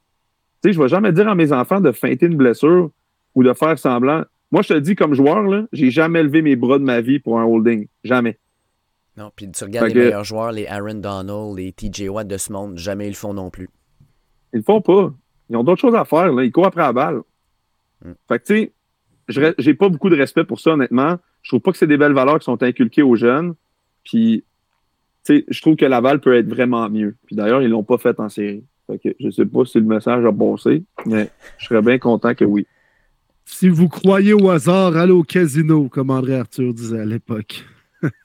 exact. Ben là, ils n'ont pas eu de revirement en finale de la Coupe Vanier, ça compte pas, mais à Mitchell, ils l'ont pas fait. J'étais bien content. J'étais content pour le jeune aussi que je connais, le centre. J'étais content de le voir retourner au banc, la tête haute. Regarde, tu as eu un revirement, mon homme. Ça arrive. Retourne, puis ça va bien aller. ça fait partie de la game. Anyway. Tu sais, les Pats sont déjà employés des moyens, mettons, pas très catholiques pour gagner. Là. Mais mm-hmm. il y a une ligne à ne pas franchir. Puis le Rouge et Or, heureusement ou malheureusement, peu importe, euh, même si c'est un très haut niveau de football, ça reste pareil du football de développement. On n'est pas dans la NFL, c'est pas du professionnel. Exact, il n'y a pas d'argent en jeu. Je tout, est, tout devrait être pour le bénéfice du développement du jeune. Je ne sais pas si vous êtes d'accord avec moi, mais ben moi, pour moi, c'est clair comme de l'eau de roche que c'est ça qui devrait être priorisé. Puis je ne vois pas comment cette stratégie-là aide quoi que ce soit cet objectif-là. Je ne le vois pas. Il faudrait vraiment qu'on me l'explique. Puis comme tu dis, si ça arrivait une fois de temps en temps, jamais j'aurais dit quelque chose. Mais si ça arrive systématiquement depuis 15, 20 ans, je fais comme, man, à un moment donné, s'il n'y a personne qui va le dire, va le dire. Ça n'a pas de sens. Là. Je l'ai dit à, Brad, avec Brad, j'étais avec Brad vendredi, je dis, pourquoi vous n'en parlez pas? Il dit, oui, mais ils ont le droit de le faire. Je dis, oui, mais Brad, il faudrait juste qu'un arbitre arrive à Laval et dit, là, là, on va vous checker vos blessures après vraiment. Si vous le faites puis on juge que c'est pas bon, on lance un flag. S'il avait juste dit ça il y a 14 ans, penses-tu que Laval le ferait encore? Non. Impossible. Il ne voudrait pas prendre la chance de peut-être d'avoir un flag. Même si l'arbitre n'a pas le droit de le sortir, tu as juste besoin de le dire. Ils vont pas le faire, là, ils sont pas caves. Là. Ils vont pas dire Ah mais ben là, ils vont peut-être le sortir. Je le ferai pas. C'est comme si c'est comme si tu roules sur l'autoroute, pas de waste, puis tu dis je vais rouler à, à 160 puis je vais pas me faire pogner. Tu vas te baisser à 119, là, tu veux juste pas te faire pogner. Fait pour moi, c'est la même affaire. Il n'y aurait même pas eu besoin de changer de règlement. Juste aller voir Laval puis dire Hey, ça va faire votre affaire. Ça n'a pas de bon sens. Mais personne n'a rien dit depuis toutes ces années-là. Je dis Voyons donc, Colin. C'est pas si compliqué que ça. Là. Vous allez le voir puis vous dites Hey, hey, hey, c'est pas bon. Là. Si on vous pogne à le faire, si on voit le gars tomber puis qu'il n'y a rien eu, on sort le flag. Il aurait arrêté tout de suite. Moi, je trouve que pour les jeunes, je pense que la meilleure affaire, c'est de respecter la game. respecter le, sport qui est le football. Puis le sport, il parle pas de ça dans le livre de règlement, de, de, feinter des blessures à chaque revirement. C'est pas, pas hot pour le jeune. Parce qu'écoute, je l'ai vu, euh, je l'ai vu une chose pareille se faire sur des terrains de foot secondaires, mais si le Rouge et qui est le modèle, le fait, c'est clair que ça va être recalqué dans les programmes secondaires collégiaux partout au Québec. Ah ouais, hein? Je n'étais pas au courant de ça. Mais tu vois, je trouve ça encore plus poche que tu me dis ça. Si, c'est vraiment le cas qui, regardait Laval faire ça et qui était comme ah, c'est vraiment une bonne idée, je suis comme oh fuck man. C'est vraiment ça, là. C'est ça fait pas partie du sport, c'est tout. Ça, ça fait pas partie du sport. Puis le football, c'est supposé être un sport compétitif où, tu regardes le gars devant toi, c'est 12 match-ups de 1 contre 1. Puis l'important, c'est que le jeune en tire des leçons pour sa vie, tu sais. Puis c'est. euh, moi, je vois pas comment il va tirer aucune leçon de ça, outre que te donner peut-être une meilleure chance de gagner. Mais en réalité, on s'en crise de ça. C'est pas ça qui est important. Surtout au niveau amateur. L'important, c'est de t'occuper des jeunes, puis que les jeunes performent au maximum de leur capacité. Puis toi, comme coach, c'est ça que tu as besoin d'inculquer aux jeunes. Fait moi, c'est ça. Je savais pas cette histoire-là, mais tu as probablement raison. Puis il, est temps, il, est temps que ça arrête. Puis ils ont le droit de pas m'écouter. Ils ont tout, on s'en fout de ce que je dis, là, pour vrai. Si jamais ils m'écoutent, puis si jamais ça les fait réfléchir, je serais bien content que je serais content pour les jeunes c'est contre les valeurs un peu que le football inculque, que tu le sais bien plus que nous autres, mais mm. c'est le genre d'esprit militaire, d'équipe, de dépassement, de, mm-hmm. d'acharnement. c'est, contre ça carrément de, se rabaisser à Ah là, on va essayer de tuer le momentum, il y a un revirement, le fait que tout tombe sur le mm-hmm. terrain, puis fait que tu as mal à la cheville. Là. C'est, clair. Ben, c'est ça. Une fois de temps en temps, à la Coupe Vanier, mettons, je dis pas non, tu sais, je veux dire, tu en as besoin, tu joues le plus gros match de l'année, je comprends. Mais quand c'est systématique, puis là, comme j'ai eu confirmation du gars, c'est que c'est même pas demandé par les coachs. Là, tu dis, c'est demandé par qui, Colin? Ça veut dire que ça fait partie de la culture, genre? Quand tu rentres à Laval, puis tu es un centre star, t'arrives, c'est toi qui tombes après chaque revirement? Ouais. Pareil comme les Italiens au soccer. Ça, fait partie de la culture. Ben, c'est ça. Mais moi, je, moi, je suis pas pour que le sport s'en va là, puis je suis pas pour que les jeunes fassent ça. Tu sais, je veux dire, c'est moi, je serais pas content. Si j'étais le père du gars, je, dirais pourquoi tu restes à terre? parce que c'est ça qu'il faut faire. je dis Attends, mais notre calice, là, demande à quelqu'un d'autre de le faire. pas à toi de faire ça. Si t'es pas blessé, reste debout. Tu sais? All right. Euh, Arnaud, euh, on va passer à, la partie prédiction du show. Euh, on a eu jusqu'à maintenant Mathieu Bergeron qui a fait ses prédictions. D'ailleurs, c'est lui qui a le meilleur score de nos invités. Mathieu oh, avait eu 9 bonnes prédictions sur 13. On Connais son euh, foot. Connais son foot. Oui, exact. On a eu Sacha Gavami qui est passé. Lui, ça a été plus compliqué. Un 6 sur 14. Maintenant, euh, on veut savoir où est-ce que toi tu te situes, puis on s'en va à la semaine 13. Juste pour t'indiquer jusqu'à maintenant dans la saison, euh, pour, pour, pour l'équipe premier début, Martin mène avec 115 bonnes prédictions sur 180. Ensuite, on a Will à 109 sur 180. Puis on a moi à 108 sur 180. Fait qu'on est quand même rapproché. Il y a 7 prédictions totales qui nous séparent. Mais euh, maintenant, c'est Arnaud qui va soit mettre son pied à terre ou soit, euh, soit se positionner comme. Euh, ouais. normalement, Arnaud, au niveau des prédictions, tu te considères comment là-dedans? Hum, hum, hum, genre 60% Bon, c'est à peu près notre. la note de passage. C'est à peu près nous autres. Ça, devrait être pas pire, ça. On va voir, on va voir. All right. Fait qu'on start on, est bon Je vous suis. Je vous suis. Ouais, ben, je vous suis. OK. Parfait. Fait qu'on commence ça avec le match du jeudi soir. Je vous rappelle que la dernière fois que les Bills et les Patriots sont joués l'un contre l'autre, les Bills ont joué le premier match parfait à l'attaque de l'histoire de la NFL en séries éliminatoires. Une démolition totale. Bill a probablement encore ça dans la mémoire. Est-ce que vous pensez que les Pats à la maison vont être capables de chauffer un peu les Bills de Buffalo? Vas-y, Arnaud, je te laisse commencer. je, dis catégoriquement non. Euh, je prends les Bills euh, pour gagner ce match-là. Pour moi, c'est. Euh, Josh Allen a connu un super bon match, son dernier match. Il, il, pour moi, c'est c'est le Josh. Tout le monde paniquait avec Josh Allen, puis je disais, ah, il n'y a pas de panique, là. C'est une machine, le gars, là. Puis euh, il est revenu, puis euh, sa balle de, 45 verges pour clore le débat en fin de match, juste fait, tout le monde a fait Ah oui, ok, c'est Josh Allen. Mais euh, non, pour moi, Josh, Bill Belichick a juste pas la réponse au nouveau carrière talentueux comme Pat Mahomes puis, puis Josh Allen. Donc, ça va se poursuivre, je pense, puis les Bills vont gagner ce match-là. Les Pats ont bien joué euh, la semaine dernière contre les Vikings. Euh, quand même 26 points alors qu'on en avait marqué pas plus que 15-17 dans les derniers matchs. Euh, mais là, écoute, on affronte une grosse machine offensive. Il va falloir aussi en marquer pas loin de 26-30. Donc, les Bills, forts de leur victoire contre les, les Lions bleus, Dave, je pense que même si on vécu un peu d'adversité, ils ont trouvé le moyen d'aller gagner ce match-là en fin de partie sur la dernière drive. Ça va leur créer un petit moment Victoire des Bills également. Oui. Euh, Martin aussi a pris les Bills, puis moi aussi je vais prendre les Bills, sincèrement. Ed Oliver, là, on n'en parle pas beaucoup, mais quel beau joueur défensif. Il va être dans le milieu de la mhm. ligne. Il va vraiment, je pense, euh, déranger euh, non seulement Mac Jones, mais aussi, là, on sait que Damien Harris ne sera pas là, mais Ramondre Stevenson, qui est probablement leur meilleur porteur de ballon, ben ça va être probablement Ed Oliver qui va voir souvent. Euh, puis la défensive des Bills est extraordinaire. Puis l'attaque des Patriots n'est pas si bonne que ça. Fait que je vais avec les Bills, moi, avec. Je pense que ça devrait être un match où les Bills n'auront pas trop de misère. Les Steelers rendent visite aux Falcons d'Atlanta. Euh, Martin prend les Steelers dans ce cas-ci. Euh, toi, Arnaud, tu y vas avec quelle équipe dans ce match-là? je vais prendre les.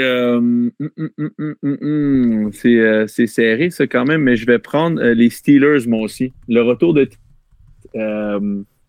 les Steelers sont très impressionnants quand même avec TJ Watt. J'aime comment Kenny Pickett commence à devenir euh, quelque chose d'intéressant. Euh, les Falcons, c'est une équipe, euh, c'est genre Army 1952, qui court 48 fois par match pour 405 verges. Mais puis là, ils viennent de perdre, ils viennent de perdre Carl Pitts pour la saison, je pense. Donc, il y a encore un peu moins de ressources pour les Falcons. Je vais prendre les, les Steelers de Pittsburgh qui c'est pas dit qu'ils vont pas finir pour 500. Hein. Je crois pas que c'est fini la saison pour, pour les Steelers. Euh, j'aime bien le petit Pickett. Je trouve qu'il joue bien. Puis le retour de TJ Watt, c'est le joueur, c'est le joueur en défensive, euh, presque par excellence de la ligue. Là, toute position confondue. Quand ce gars-là est on, les Steelers sont on. Fait que plus il va être en santé, mieux ils vont jouer. On va prendre les Steelers. Les Falcons, depuis le début de l'année, souvent, c'est on gagne un match, on perd un match, on gagne un match, on en perd un. Euh, ils ont perdu la semaine dernière contre les WFT, les Commanders. Fait que si on suit la logique, ils vont gagner, mais ça n'arrivera pas. Moi, y aller avec les Steelers, moi aussi. Euh, George Pickens est en train de s'établir comme un des bons receveurs chez les Steelers. Encore un autre vol qu'on aurait pêché en troisième ronde. Encore une fois, un autre receveur mm. qu'on est capable de développer chez les Steelers. Alors, euh, j'y vais aussi avec Pittsburgh. Écoute, pendant deux secondes, je pensais que tu allais y aller avec ton ta fine analyse de ils sont dus. Euh, bon, pas cette fois-ci, mais je vais y aller avec les Steelers, moi, avec. Écoute, je vois pas comment les, les, Falcons vont être capables de, de gagner ce match-là. Marcus Mariota, euh, c'est un corps arrière qui, malheureusement, court beaucoup le ballon, mais quand on lui demande de lancer, c'est toujours une aventure. On l'a vu au dernier match. Euh, fait que je vais y aller avec les Steelers parce que je pense qu'il n'y aura pas beaucoup de temps pour lancer le ballon quand il va faire un drop back. Je pense que justement TJ Watt va être dans sa face vraiment rapidement. Fait que Steelers, une autre victoire. Puis je suis d'accord avec toi, Arnaud.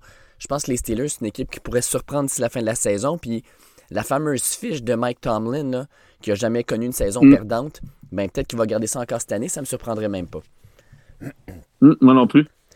Les Packers rendent visite aux Bears de Chicago. Bears qui, oh my god, ça va vraiment pas bien. Là, on a Mooney qui est perdu pour la saison. On a Eddie Jackson qui vient de tomber sur le IR.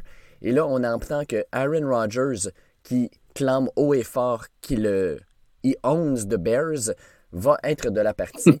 Fait est-ce que, est que Aaron Rodgers va continuer à faire euh, rêver, plutôt à faire faire des cauchemars aux fans des Bears cette semaine? Ben oui, en plus, le match est à, est à Chicago, fait que ça va être I fucking own you! Aaron Rodgers qui va revenir, euh, qui va venir jouer le match. Mais euh, écoute, ça aussi, c'est une, une, affaire assez étrange, là, la saison d'Aaron Rodgers.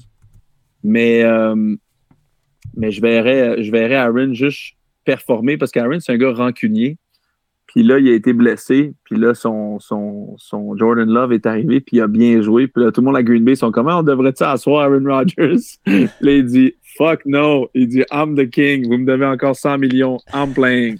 Fait que je vais prendre les, les Green Bay Packers pour gagner à Chicago, assurément. Ouais, les fans des Bears vont avoir des râpes à fromage sur la tête, mais je suis pas sûr qu'ils vont râper grand-chose avec Trevor Simeon qui s'enligne pour avoir un deuxième départ consécutif. Euh, je vais y aller, moi, avec les Packers aussi, effectivement, là, facilement. Facilement. Euh, Christian Watson, payant pour ceux qui l'ont dans leur fantasy dans les dernières semaines, est en train de s'établir comme euh, enfin un receveur digne de ce nom avec les Packers. Ouais. Écoute, on est plate pas mal, je te dirais, pour les trois premiers matchs parce qu'on a Packers aussi pour Martin. Puis moi aussi, je vais prendre les Packers.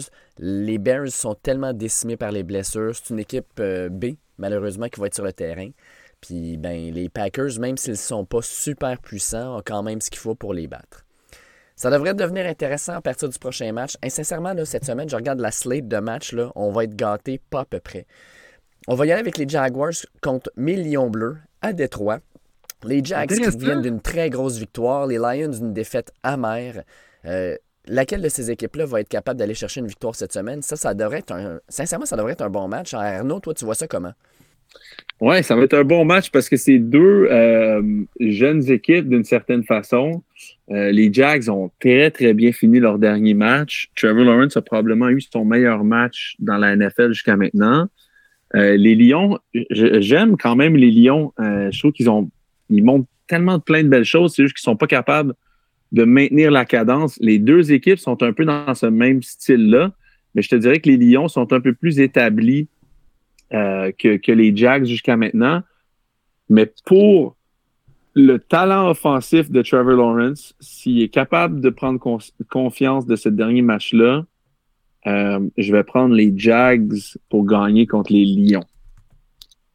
Je pensais jamais qu'à la semaine 13, un duel Lyon-Jaguar allait autant m'intéresser, mais euh, c'est quand même le cas. Euh, c'est ça. C'est intriguant de savoir si Trevor Lawrence va être capable de jouer un excellent bon deuxième match de suite. Il y a eu des flashs intéressants depuis ses débuts dans la NFL, mais ça n'a jamais été de longue durée puis très constant. Alors, euh, les Lions jouent bien par les temps qui courent. Ils ont battu les Giants il y a deux semaines. Ils ont presque battu les Bills lors du Thanksgiving. Euh, les Lions bleus sont en forme. On court bien la balle avec Jamal Williams. Les Lions bleus, mon Dave. Je vais y aller avec mes Lions bleus aussi, euh, pour la simple et mm. bonne raison que je pense que les Lions euh, vont avoir quelque chose d'intéressant. je pense que Hutchinson joue de mieux en mieux. Jeffrey Okuda montre enfin le choix de première ronde qu'il était. Puis pour les Jags, ben sincèrement, euh, on ne sait pas trop encore si Robinson euh, va être de retour. Euh, pas Robinson, mais Travis Etienne plutôt. On ne sait pas trop s'il va être de retour pour ce match-là.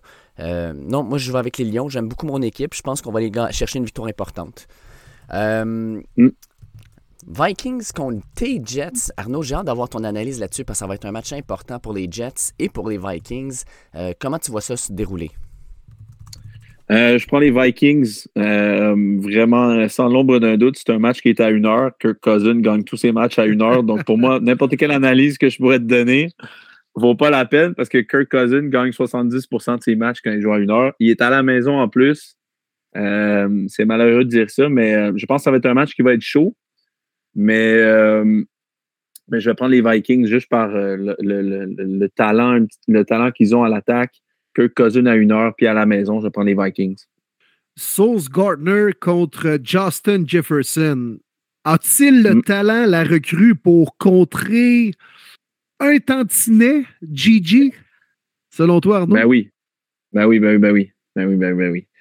Pour moi, Justin va finir avec 64 euh, verges. OK. Fait qu'il top pas le 70, pas, pas toucher là-dedans, rien, mettons. Là. Non, non, non, non, c'est ça, exact. 64 verges. Mais écoute, j'en pensais à ça cette semaine. On parle même plus d'Adam Thielen. C'est quand même malade, là. Effectivement. le gars, c'était un superstar il y a deux ans, là. Puis le gars, toujours produit dans le temps que Stephon Diggs, maintenant avec Jefferson. Ouais, mais là, il est bien entouré. Ouais, mais le gars est régulier comme une horloge. Il a marqué le toucher victorieux la semaine dernière. C'est un baller, Adam Thielen. Moi, je l'adore. Il me fait penser un peu à Cooper Cup, ah sincèrement. Oui, oui. Ben écoute, euh, c'est sûr. Puis, tu sais, on parle de Justin Jefferson aux Vikings, mais ils ont, honnêtement, ils ont un one-two punch. Là. Adam Thielen, c'est une rockstar. Là. Il, est capable de battre toutes ses, il est capable de gagner tous ses one-on-one. Fait que Vikings, ils ont, beaucoup, ils ont quand même, tu sais, c'est Dalvin Cook, c'est Justin Jefferson et Adam Thielen qui, il y a quelques années, était, était toute étoile. Ouais, ça va être, écoute, ça va être un match vraiment le fun. Ça va être la défensive mm. contre l'attaque. Euh, puis, tu sais, Martin prend les Vikings. Moi, je vois avec les Vikings, mais Crime, j'ai vraiment le goût d'aller avec tes Jets parce que euh, j'aime ce que je vois. Puis je pense que Mike White va juste continuer aussi. Là. Mike White, ça me surprendrait pas qu'il y ait un deuxième gros match. Puis là, que tout le monde fasse comme OK, Mike White, c'était, c'était pas juste un one-hit wonder. Là. C'est un gars qui est quand même assez solide. Mm. Ben moi, j'y vais avec les Jets, les boys. G-E-T-S, Jets, Jets, Jets. Ouais, je pense que les gars veulent jouer pour Mike White. Une belle victoire la semaine dernière, pas contre un adversaire de qualité comme les Vikings, mais euh, là, c'est carrément le match où il peut se prouver. Les Vikings sont coussi coussés. On sait pas trop quel genre d'équipe peut sortir. Ils sont fait ramasser contre les Cowboys il y a deux semaines. Ils se sont bien repris, par contre, euh, contre les Pats jeudi dernier, mais m'impressionne pas les Vikings. Genre de club talentueux, mais très battable. Puis les Jets vont en profiter avec une grosse défensive. Que Cousins n'aime pas ça, avoir de la pression. Il chie dans ses culottes. Ça va rentrer dans le centre avec le gros Williams, sur les côtés. Ouais, moi, j'adore le upset du côté des Jets là-dedans. Toi, Arnaud, je, je, sais pas pourquoi j'ai pas pris ça en note. T'as pris les Jets ou les Vikings? J'ai pris les Vikings. Mais qu'est-ce qui se passe? J'ai pas autant de courage. On va voir le courage parce que tantôt, on a une coupe de game intéressante aussi où Will, on va voir s'il y a du courage ou non. Euh, Commanders contre les Giants. Commanders qui sont 6 et 1 à leurs 7 derniers matchs. Pour moi, ça, c'est une surprise énorme. Les Giants, eux, on dirait tranquillement pas vite que c'est une équipe qui avait bien parti, mais qui est en train de, tomber un petit peu. Est-ce que dans ce duel de division-là, les Giants se replacent ou les Commanders continuent sur leur, leur hot streak? Euh, moi, je vais prendre les Commanders. Je pense que les Commanders euh, vont euh, tranquillement pas vite dépasser les, géants. les géants, j'ai dans mon dans mon top 10 des pires équipes de la NFL côté, côté talent. Donc, je mettrais les Commanders pas vraiment beaucoup en avant des Giants côté, côté équipe sur le terrain. Mais je pense que j'ai les Giants. Quand je faisais mon, mon, mon la Ligue au complet il y, a, quelques semaines, la semaine passée, j'avais les Giants 25 puis j'avais les Commanders 21. Fait que c'était les Giants, je pense que c'est vraiment ils ont été sur sur euh, il y a eu une surenchère sur leur début d'année. Pour moi, ça n'a jamais été euh, ça, a tout le temps été un peu un flop, comme comme je pense un peu des Seahawks d'une certaine façon. Euh, mais je pense que les Commanders Ron Rivera, c'est un, coach euh, qui, est réputé pour ça. C'est un, gars qui, garde son équipe droite. Euh, les gars aiment Tyler Haneke. Euh, Chase Young revient au jeu potentiellement avant la fin de l'année. Pour l'instant, ils sont en série. pour moi, ils vont juste rentrer comme ils ont fait il y a quelques années. Ils vont rentrer comme, comme wildcard, puis ils vont jouer du bon football d'équipe. Il va juste leur manquer un, un corps arrière, mais je vais prendre les Commanders. écoute, tu viens de répondre à la question d'un de, de, nos auditeurs, Nicolas Harel, qui demandait justement est-ce qu'on peut y croire pour les séries, pour les WFT? Il y avait le goût d'en avoir un de ta part aussi, mon Will. Les euh, WFT! Yes. en gros, il dit, tu on dirait que l'équipe joue pour Heineke et carrément derrière lui. Puis là, ils vont affronter les Giants deux fois de suite. Ils vont avoir les 49ers, les Browns puis les Cowboys. Lui, il croit. Puis le pire, c'est qu'après le début de saison avec Carson Wentz, il croyait pas du tout. Puis quand ils ont fait le switch à Heineke, il dit je sais pas pourquoi, mais Heineke, j'ai l'impression qu'on va jouer pour lui. Puis comme de fait, pif paf, 6-1, on se replace. Puis non seulement ça, mais BSG, notre Québécois qui connaît une saison extraordinaire, je pense qu'il fait ouvrir bien des yeux. Moi, je vais avec les Commanders aussi. J'aime ce que je vois. Puis je pense que les Giants, malheureusement, n'auront pas ce qu'il faut pour pouvoir euh, pénétrer cette fameuse ligne défensive-là des, euh, des, des, euh, des, WFT qui est vraiment costaud. What the fucking team? D'ailleurs, quand, quand tout à l'heure on parlait d'un carrousel de carrière, mais Carson Wentz, il, va être disponible, lui. Là. C'est pas un mauvais quart. Là. Moi, est-ce que tu prends Zach Wilson ou Carson Wentz en ce moment? Hey! Je sais pas, hein? Tu sais, je veux dire, Carson Wentz, au, mais au coach, écoute, il y a une année, je pense, c'était quoi? C'était quoi ses statistiques de son année? Genre 24 passes de toucher, euh, trois interceptions, genre une affaire comme ça. C'était. Mais beaucoup de bourdes en fin de match, coûteuses, classique Carson Wentz. Ouais, je comprends, mais comme n'importe quel corps qui passe toutes les games de l'année sur le terrain, tu sais, Matthew Stafford en a fait une coupe aussi. D'ailleurs, il est rendu où, lui? Mais, tu sais, je veux dire, c'est quand même, il, il, il, te rend en série, il y a beaucoup plus de. Tu prends-tu Carson Wentz ou Mike White d'abord? Mike White. Oh, je prends Mike White aussi. Surtout qu'il a joué dans Ah, School of ouais, Rock. wow, les, gars, les gars, vous êtes incroyables. Carson Wentz. Non, non, il est Moi, brûlé. C'est une cause Carson. brûlée des deux côtés. Là. Est noire, noire, la toast. Là. Il est brûlé, ce gars-là. Ah non, pas juste ça. Mike Ah, White, moi, je là, l'aime. il joue au football. Il a joué dans School of Rock. C'est lui qui produit White Lotus. Le gars, là, tout ce qu'il touche, c'est de l'or. Ça, ça, ça, j'avoue que c'est pas débattable. J'ai rien à dire là-dessus. L'argument de poids qui fait en sorte que je peux plus rien dire. Le gars a partagé l'écran avec Jack Black. C'est pas rien, là. Ouais, j'ai plus rien à dire. Désolé. Bon, Ah, mais quand même, Lou, le, le nouvel homme de confiance des WFT, c'est Tyler Tequila Heineke, pas le temps de niaiser. Il va encore une fois remporter le match pour les Commanders, qui, mine de rien, la défensive là, de Washington n'a pas accordé plus de 21 points depuis le 18 septembre dernier. Fait que, euh, un gros front, on met de la pression, bons, euh, une bonne tertiaire également, très physique avec Kendall Fowler, BSG. Alors, euh, non, non, Tyler Tequila, une équipe, pas une autre victoire. Un des matchs les plus intéressants de la semaine, les boys. Les Titans qui rendent visite aux Eagles de Philadelphie. Moi, je pense que ça, sincèrement, ça va être un match là, hard-nose football. Ça va frapper fort. J'ai vraiment hâte de regarder ça. Euh, on va avoir d'un bord la fameuse euh, course de Derrick Henry. Puis de l'autre bord, on va avoir Jalen Hurts, on va avoir Miles Sanders. Euh, ça va être vraiment intéressant. Je pense que ça va être un, un match où ça va courir en masse. Et surtout, c'est le retour de A.J. Brown contre son ancienne équipe. Euh, vous voyez ça virer comment de votre bord? Euh, je pense que, écoute, j'aime beaucoup, beaucoup Mike Vrabel. J'aime beaucoup ce qu'il fait. J'aime beaucoup les, les Titans dans le, le, le, le style d'équipe qu'ils sont.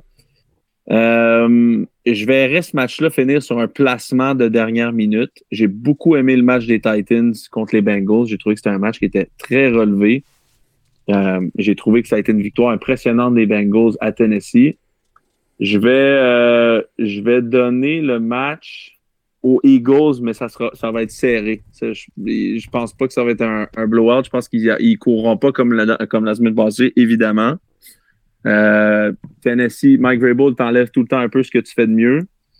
Euh, écoute, euh, hey, je, donne- je- je vais donner le match aux Eagles sur un placement de dernière seconde. Martin avait collé les Eagles aussi, tout comme toi. Will, t'irais de quel côté de ton. De, avec, Hey! avec ça? Quasiment un pile ou face, sérieux euh, pour moi.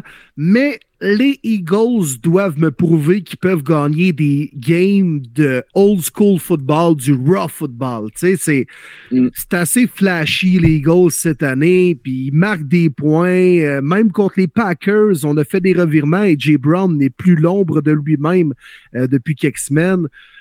Euh, S'ils se font brasser, là, ces special teams défensivement, puis la défensive des Titans joue du gros football. On a des bons joueurs, mais en unité, on est vraiment une des meilleures de la NFL présentement. Je pense que les Eagles vont euh, être ramenés sur terre avec du euh, raw foot qu'ils ne seront pas capables de, jouer. ben, je pense qu'ils vont quand même rivaliser, mais ils vont avoir euh, certaines difficultés. Entre autres, dans la guerre des tranchées, même si la O-line des Eagles est vraiment dominante, là, moi, y aller avec les Titans. Tout ça pour dire. J'ai exactement la même vision que toi, Will. J'y vais avec les Titans aussi. Moi, je pense que Jeffrey Simmons, qui revient en santé, là, il y a eu des petites blessures qui a traîné pas mal. Lui, il va vraiment, vraiment euh, faire exploser bien des jeux offensifs. Puis je pense qu'au niveau de l'attaque, Derrick Henry, il va frapper cette défensive-là. Puis les Eagles, depuis la perte de euh, Jordan Davis, ont de la misère à ralentir la course un peu. Et là, tu vas chercher le, porteur de ballon que tu n'as pas le goût d'affronter quand tu as de la misère contre la course. Euh, je pense que les Titans vont contrôler l'horloge. Je pense qu'ils vont jouer physique. Puis les Eagles, euh, et surtout Jalen Hurts, euh, je pense que ça va être un match où ils vont trouver ça un petit peu difficile. Mais un genre de match, je suis d'accord avec toi, Arnaud, là, qui va se terminer jusqu'à la fin, euh, dans les dernières secondes. Peut-être un match qui va permettre aux Eagles d'apprendre de la défaite, puis peut-être justement de finir sur une grosse note en fin de saison. Hum, ouais, c'est pas bête. Broncos contre les Ravens à Baltimore. Let's ride! d'un bar. et on va voir. C'est quoi que. C'était Let's Fly qui avait calé aussi euh, le botteur des C'est vrai? Ouais. Non, pire, ça. J'aime ça. Moi, j'aime ça, une petite guerre de même. Là. Euh, Puis là, semblerait-il que Lamar Jackson se serait blessé à la pratique d'aujourd'hui. Fait que son statut est un peu incertain pour dimanche. Est-ce que même si Lamar Jackson n'est pas là, on prendrait quand même les Ravens? Ah, il, a- il a, il a été blessé aujourd'hui? C'est ce qu'on entend, là. Semblerait-il, là, une petite blessure là, euh, à la Hmm. jambe. là. Hum, hum, hum. Non, euh, je m'en fous. je prends les Ravens. Pour moi, c'est les Broncos, c'est l'hécatombe. Les Ravens ont perdu un match contre les Jags la semaine passée. D'habitude, à chaque fois qu'une bonne équipe perd un match, ils veulent revenir en force le dernier- la, la semaine d'après. Euh, Lamar ou pas, je, je prends les Ravens. Non, la défensive des Ravens a quand même eu une game tough contre euh, Trevor Lawrence, la drag queen, la semaine dernière, puis euh, ils ont perdu. Mais je pense qu'ils ils vont, ils vont, ils vont, ils vont se reprendre. Roquan Smith puis Patrick Queen. euh, écoute, les Broncos ont de la misère de faire, à faire 13-14 points par game. Là. Oubliez ça. Ravens par euh, 10 points minimum. Je vais avec les Ravens aussi, mais Lamar Jackson, vous avez vu ses commentaires cette semaine, hein? Il est, il est pas allé de main morte sur, les, euh, sur le 120 caractères de Twitter. Ouais. Eh, boboy, hein? C'est, Ouais, ouais. Je comprends qu'à un moment donné, tu, tu dois être écœuré de manger de la, de la merde là, dans les médias sociaux, de te faire écœurer puis insulter, tout ça. Mais tu Ah restes un, athlète professionnel, de dire qu'un gars, il eat dick, c'est, c'est, peut-être pas de la meilleure idée. Là. Ouais. Mais écoute, je c'est une expression. là. C'est pas, c'est pas, pas plus que ça. Ouais. Moi, je t'avoue que moi aussi, j'ai écrit des tweets que j'ai délités avec une couple de fans de, du OGR il y a quelques jours, fait que je peux comprendre le principe. Mais je pense qu'on prend toutes les Ravens. Je veux dire, les Broncos, je vois pas ouais. comment cette attaque-là peut faire de quoi contre la défensive des Ravens. Là. Euh, Ça va se terminer à beaucoup à pas assez. exact. Hey, écoute, euh, mon, euh, mon Will, on va voir cette semaine ton nouveau corps arrière, un investissement de plus de 200 millions de dollars, faire non seulement son premier match, mais son premier match face à son ancienne équipe, les Texans de Houston, à Houston, et non seulement à Houston, mais devant certaines des femmes qui ont porté plainte contre lui. Est-ce que tu penses que Lamar Jackson et les Browns, euh, pas Lamar Jackson plutôt, mais oh boy, De Sean. Deshaun Watson, les Browns vont être capables de gagner ce match-là. Un match qui risque d'être quand même assez émotif, j'ai l'impression. là. Ben écoute, après tout ce que tu as énuméré, puis l'attente que euh, les fans des Browns ont envers lui, s'il est pas motivé, puis il est pas prêt pour jouer ce game-là, man, moi je décroche. Je drop Mike, puis je sac mon camp, les Bruns, arrangez-vous, là. Non, non, écoute, là, s'il est pas motivé, j'ai l'impression qu'il va être rouillé dans les prochaines semaines. Ce gars-là, ça fait quand même euh, quasiment deux ans qu'il n'a pas joué au foot, là. 700 Est-ce qu'il est jours exactement, jour pour jour, Oh. quand il va jouer son match. Ouais, ok. c'est ça, c'est quand même. euh, T'as le temps de pogner une coupe de rhume là-dedans, hein, comme on chantait tantôt, les gars. Là, que, non, non, écoute, mais j'ai l'impression que pour un match où là, tu t'es t'es comme un peu sur ton nuage, t'as plein de choses à prouver, il y a à peu près rien de positif qui a été dit sur toi dans les derniers mois. Euh, Tu joues contre ton ancienne équipe qui fait un peu partie du scandale, man. Si t'es pas motivé pour jouer ce game-là, change de job. Alors, euh, je pense qu'on va voir un, grand de Sean Watson pour ce match-là. J'ai pas l'impression pour les prochaines semaines, mais là, on va avoir quand même beaucoup de play action, Nick Chubb, le bon jeu au sol des Browns. On va impliquer Mary Cooper là-dedans. Mais je veux voir un Deshaun Watson qui montre des flashs puis qui montre qu'il est encore prêt à jouer à un haut niveau. Mais euh, parfait match de retour pour lui contre une des pires équipes de la NFL. Fait que victoire de mes Bruns. Ouais, hein, euh, moi aussi, je pense les Bruns. Je pense que Deshaun Watson va défoncer les Texans. Je pense que, sérieux, je, je- c'est quand même drôle que la NFL suspende le gars 11 matchs puis il revient contre son ancienne équipe. Ah, man, je ça veux dire que, hein. Je veux dire, ah, ben ouais, êtes-vous sérieux? là? Ça, ça se peut-tu ou ça se peut pas? Je, je comprends pas, mais tu sais, en tout cas, le, le, le, le, le- le hasard est vraiment incroyable. L'année la semaine passée, les, euh, les, les, les Browns, j'ai lu une affaire cette semaine.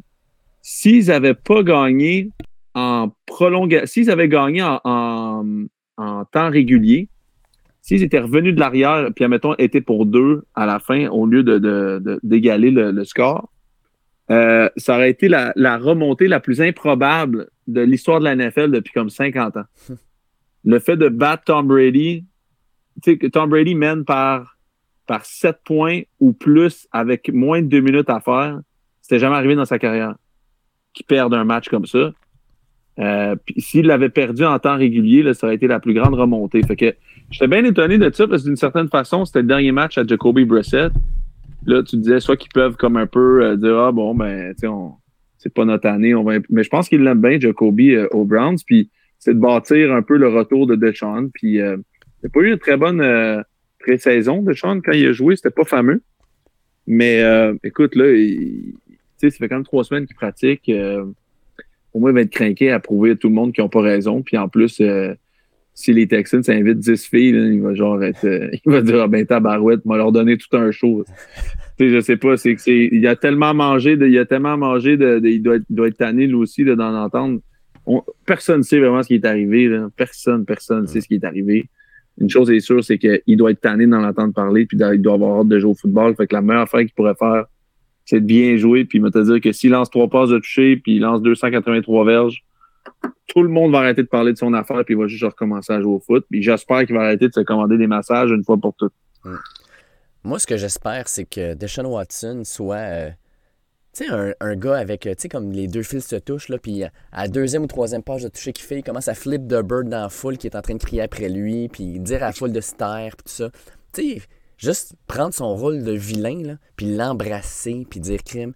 Détestez-moi tant que vous voulez, man. Moi, je vais vous envoyer chier. Ça n'a pas de bon sens. Je vais, je vais jouer au football, puis je vais dominer. Euh, le dernier gars à faire ça, il s'appelait. Euh, ah oui, Baker Mayfield. Euh, qui a joué aussi pour les Bruns. Euh, ça n'a pas super bien viré, non, mais je pense sincèrement que Deshaun Watson, il y, a, du talent. Euh, puis le 700 jours entre les deux matchs, je ne sais pas ce que ça va donner. Sincèrement, je pense que personne ne le sait. Mais quand tu entends les commentaires de vestiaire actuellement, les gars ont de l'air excités, ont de l'air vraiment là, avoir hâte de le voir jouer sur le terrain. hâte de voir ça. Puis les gars, je peux vous dire que Martin, dans ses prédictions, c'est son upset of the week. Il marque les Texans je pense qu'il veut juste que Deshaun Watson ne gagne pas, mais il va avec les Texans de son bord. On lui demandera la semaine prochaine les raisons de son choix parce que je trouve ça vraiment intéressant. Ah, il croit vraiment à Kyle Allen, je pense, pour ça. Là. Euh, Kyle Allen qui a ouais, West Side Story. Je peux le comprendre, par exemple. Je, peux le comprendre, par exemple, parce que on le sait tout pas, tu sais. C'est comme euh, la seule affaire que tu sais, c'est que les Texans vont se présenter, mais on n'a aucune idée de, qui, quel de Sean va se présenter en réalité, tu sais. Fait que c'est vrai que c'est quand même. Euh, c'est pas si fou que ça. Je comprends ce qu'il ce veut dire. Match de la côte ouest, alors que les Seahawks rendent visite aux Rams au SoFi Stadium, on apprend que 1. Matthew Stafford ne jouera fort probablement pas dimanche à cause de commotion cérébrale. Et on apprend aussi que Aaron Donald ne jouera pas le match de dimanche. Donc on, a, on perd le leader à l'attaque et le leader défensif. Et les Seahawks arrivent après une défaite. Est-ce que les Seahawks vont prendre avantage de tout ça pour aller chercher une victoire importante? Oui, victoire Seahawks euh, sans, l'ombre d'un doute. Euh, les, Rams, une équipe très spéciale. Euh, qui clairement, je pense qu'en ce moment font la tactique du Canadien l'année passée, que tout le monde est blessé au bas du corps. pour, juste une raison, une raison obscure, mais pour moi, ils, ont juste ils, abandonnent sur la saison, ce qui est un peu étrange parce qu'ils n'ont même pas leur choix au repêchage. Fait que je sais pas. Écoute, j'en reviens même pas. Ils ont, voulu. Tu sais, tout le monde disait Ah, les Rams, euh, je sais pas si euh, je repensais à ça cette semaine, c'est une autre affaire auquel je pensais. Je me disais, est-ce qu'ils regrettent pas leur décision d'être allés autant en ligne? Est-ce que ça va valoir la peine? Parce que là, ça se peut. Écoute, cette année, là, ils ont failli échanger deux choix de première ronde encore pour Burns de la ben Caroline. Ils, ont, ils l'ont offert deux choix de première ronde encore. ils n'ont pas appris, ils sont fous. Ils sont malades mentales. Écoutons, les gars, vous, qu'est-ce que vous, là, vous auriez fait quoi là, si vous l'aviez changé? Dis-moi pas que vous auriez fait des séries. C'est impossible. Je veux dire, votre saison était perdue, même comme à, la limite de, la date des transactions, ça aurait été un reach. Là, ça aurait comme été. Euh, aïe, les gars, pensez-vous vraiment que vous êtes rendus là? Mais je me dis, c'est bien beau cette stratégie-là, de, vouloir être agressif, mais c'est parce que, tu sais, qu'est-ce que tu vas faire pour les, les 5, 6, 7 prochaines années? C'est quoi? faire dur. T'as rien, Tu sais, t'as plus rien, là. Là, il va falloir que tu échanges Aaron Donald, c'est sûr. Jalen Ramsey. Cooper Cup, peut-être. Il va falloir que tu échanges Ramsey. Il va falloir que tu fasses quelque chose, là, parce que, euh, tu sais, puis là, si Sean McVay prend sa retraite, Matthew Stafford prend sa retraite. Qui va vouloir, tu sais, comme, OK, c'est LA, là, tu me diras, mais je veux dire, il va faire, faut- quel club qui va avoir là, là? Je veux dire, ça, ça, ça a vraiment, à être agressif de même, c'est ça qui arrive, c'est être agressif de même, tu tombes en bas du cliff pas mal raide, puis pas mal vite. Puis c'est à se demander si des fois, un Lamar Jackson, que tu le sais qu'il gagnera peut-être pas un Super Bowl ou qu'il va en gagner un moment donné parce que ça va arriver, tu prends-tu plus Lamar, tu sais, de finir tout le temps 11-6, euh, 12-5, faire les, play- les séries tout le temps avoir une chance, ou faire comme les Rams, tout échanger tes enfants, ta grand-mère, ton, ton chalet, pour, euh, pour avoir une chance d'avoir le bateau, puis après ça, le bateau, les mains l'été d'après, tu sais, puis là, tu te retrouves tout seul. C'est des stratégies dont on a, on a parlé, puis on a remarqué qu'il y a une grosse tendance à la NFL pour suivre cette vague-là. Mais les Rams, là, ils, ils cool. Ça n'a pas de bon sens comme ils sont mauvais cette année. Là. Ils, étaient, ils ont gagné, là, ils, ils- tu sais, ils ont gagné euh, cette année, hein, en février. ça me fait capoter. Ça paraît loin. Ben, moi, écoute, à ta, à ta question. Arnaud, on a eu le débat même dans les dernières semaines. Moi, je disais non, que ça valait pas la peine. Ben beau miser sur un an, tu sais pas ce qui peut arriver. Là. Si Matthew Stafford se blessait l'an passé, oubliez ça, le Super Bowl. J'aime bien mieux avoir un noyau fort pendant 5-6 ans, finir un 11-6, puis peut-être avoir une shot à un moment donné pour le Super Bowl. là. Mm. Moi, je privilège ça. Mais bon. Ouais. Moi, en tout cas, comme, comme propriétaire, je suis d'accord que j'aimerais mieux. Tu sais, je respectais, on, on bascule euh, au, hockey, mais je respectais beaucoup Marc Bergevin quand il disait, tu sais, euh, on veut juste rentrer puis on va voir ce qui va arriver. Parce que c'est plus fair pour tes fans d'offrir tout le temps un spectacle qui est agréable pendant 15, 20, 25 ans que d'y aller all-in pendant deux ans, puis après ça, tu tanks pendant huit ans. Tu sais, est-ce que ça vaut tant la peine que ça? Je sais pas. C'est, c'est, c'est deux stratégies différentes. Vraiment, euh, tu sais, c'est, c'est, c'est dur à dire. Je sais pas. C'est, c'est, c'est- Mais même, même eux, les Rams, pensaient pas tomber aussi bas cette année, j'ai l'impression, puis se ramasser avec Bryce Perkins à la semaine 12 comme starter. là. Ça, c'est, je suis convaincu que Sean McVay Ben, pensait pas à ça au début de l'année. là. sur papier, ils ont, ils ont une meilleure équipe que l'année passée. Si c'est juste pas d'Odell, mettons, c'est juste Odell, mais au début de l'année, dur, une meilleure équipe. Elle a fait dur, mais c'est vrai. Mais c'est, la réalité, c'est qu'ils ont perdu Andrew Whitworth, qui avait 42 ans. Le Central euh, puis le Central Allen aussi. Mais je veux dire, ça a été un. Je pense qu'on a fait une grosse affaire avec notre boom la première match de l'année parce qu'il a joué contre Van Miller puis il a mangé tout rond. Mais tu sais, si tu avais eu un Matthew Stafford en santé avec un bon running game, comme, comme Sean McVay a tout le temps eu, avec. Tu sais, t'as quand même. T'avais quand même l'équipe, pa- passablement 90% de l'équipe qui a gagné le Super Bowl l'année passée. Puis t'as rajouté Bobby Wagner là-dedans. Fait que, tu sais, m'excuse, là, mais il n'y a pas d'excuse, là. Pas de raison qu'ils soient aussi mauvais que ça, là. Ah, c'est vrai. Fait que tout ça pour dire que je prends les Seahawks, moi aussi, euh, comme Arnaud là-dedans. Tu sais, ils ont marqué 34 points puis ils ont perdu. Fait que. euh, Ouais. ah non. Oh non, je Ben non, vois, intéressant. tout comme Martin, puis comme toi, Will, puis comme Arnaud, je vais avec les Seahawks aussi. Je vois pas comment les Rams vont être capables d'être compétitifs. On l'a vu le corps arrière la semaine dernière des Rams, là. Il y avait de la misère à compléter une passe. Puis on s'en va contre une tertiaire des Seahawks qui est vraiment excellente. Ça va mal se finir pour eux autres. Un autre énorme match, les boys. En fait, les, les trois prochains, là, je les adore. Dolphins rendent visite aux 49ers à San Francisco. Ça pourrait peut-être être un preview du Super Bowl. Je pense qu'on pourrait même aller jusque-là. Hmm. Ça, écoute, euh, faut jamais dire jamais, mais moi, le, le coaching tree de Carl Shanahan m'impressionne beaucoup. Euh, je- je- je- Mike McDaniels, je sais pas ce que ça va donner à long terme, mais pour l'instant, ça marche très, très bien. Euh, puis les 49ers jouent très, très, très, très bien en ce moment. Euh, écoute, je vais prendre. Je, c'est, c'est, c'est- Hey, c'est meilleur Tantôt, tu parlais d'un- d'un- attaque en passant. Ah ouais, ah ouais, hein? Ah oui, ça se peut, ouais. Ouais, c'est vrai, t'as raison. Euh, ben écoute, pour ça, si t'as exactement cette statistique-là, je vais dire les 49ers. Mais oui, hein, le gars de défensif va prendre pour À la, maison. Exact, malheureusement. Ah, quoi qu'en saison, d'habitude, c'est l'inverse. Mm. Mais euh, écoute. Ah, écoute, fuck off, je vais prendre les Dolphins. Why not Coconut? Oh, OK. Mike McDaniels qui s'en va battre le, le, le maître. Les 49ers jouent du gros football en ce moment. C'est quelque chose, mais Tua est assez impressionnant. Avec Tyreek puis Jalen, c'est quelque chose quand même. Habituellement, Shanahan a quand même le numéro de ses adjoints. Ben, mettons, si on se fie à, à, McVeigh, euh, les deux mm. avec coach ensemble à Washington. Euh, jusqu'à présent, les Niners ont quand même le dessus sur les Rams, mais là, écoute, c'est une nouvelle rivalité qui débute, puis euh, je pense que les Dolphins et McDaniel quasiment mieux outillés pour arriver à San Francisco et rivaliser, peut-être battre les Niners. Mais euh, moi, je vais aller avec la défensive. Nick Boza est extraordinaire. Euh, le front avec euh, Fred Warner, Drew Greenlaw. On a des bons demi de coin également. on n'a rien accordé à zéro niet, nada, à zéro comme dans Wallet aux Saints la semaine dernière. écoute, les Dolphins ont marqué au moins 25 points minimum, mais je pense qu'on va trouver une façon d'en marquer un peu plus. On va lever la balle dans masse dans les airs, impliquer nos armes en offensive. Je vais y aller avec les Niners dans un match serré.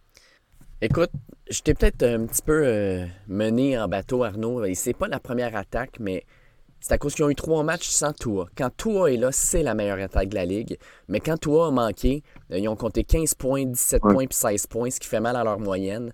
Euh, mais quand Tua est là, puis quand Tua est là, on s'entend, jusqu'à maintenant, il est 8-0 cette année quand il est partant et qu'il termine le match. moi, je vais avec les Dolphins. Les 49ers, oui, ils ont une superbe défensive.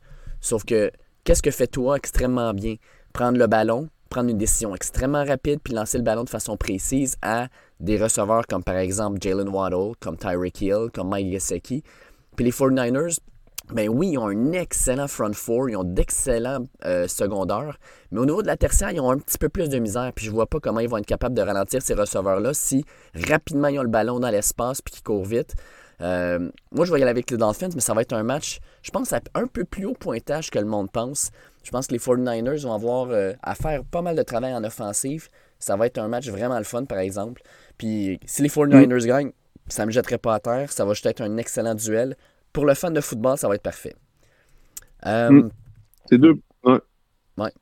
L'autre gros duel, Chiefs qui rendent visite aux Bengals de Cincinnati la dernière fois que ces deux mm. équipes-là se sont rencontrées, c'était en finale de conférence l'an dernier. Victoire des Bengals, bien sûr, on s'en rappelle.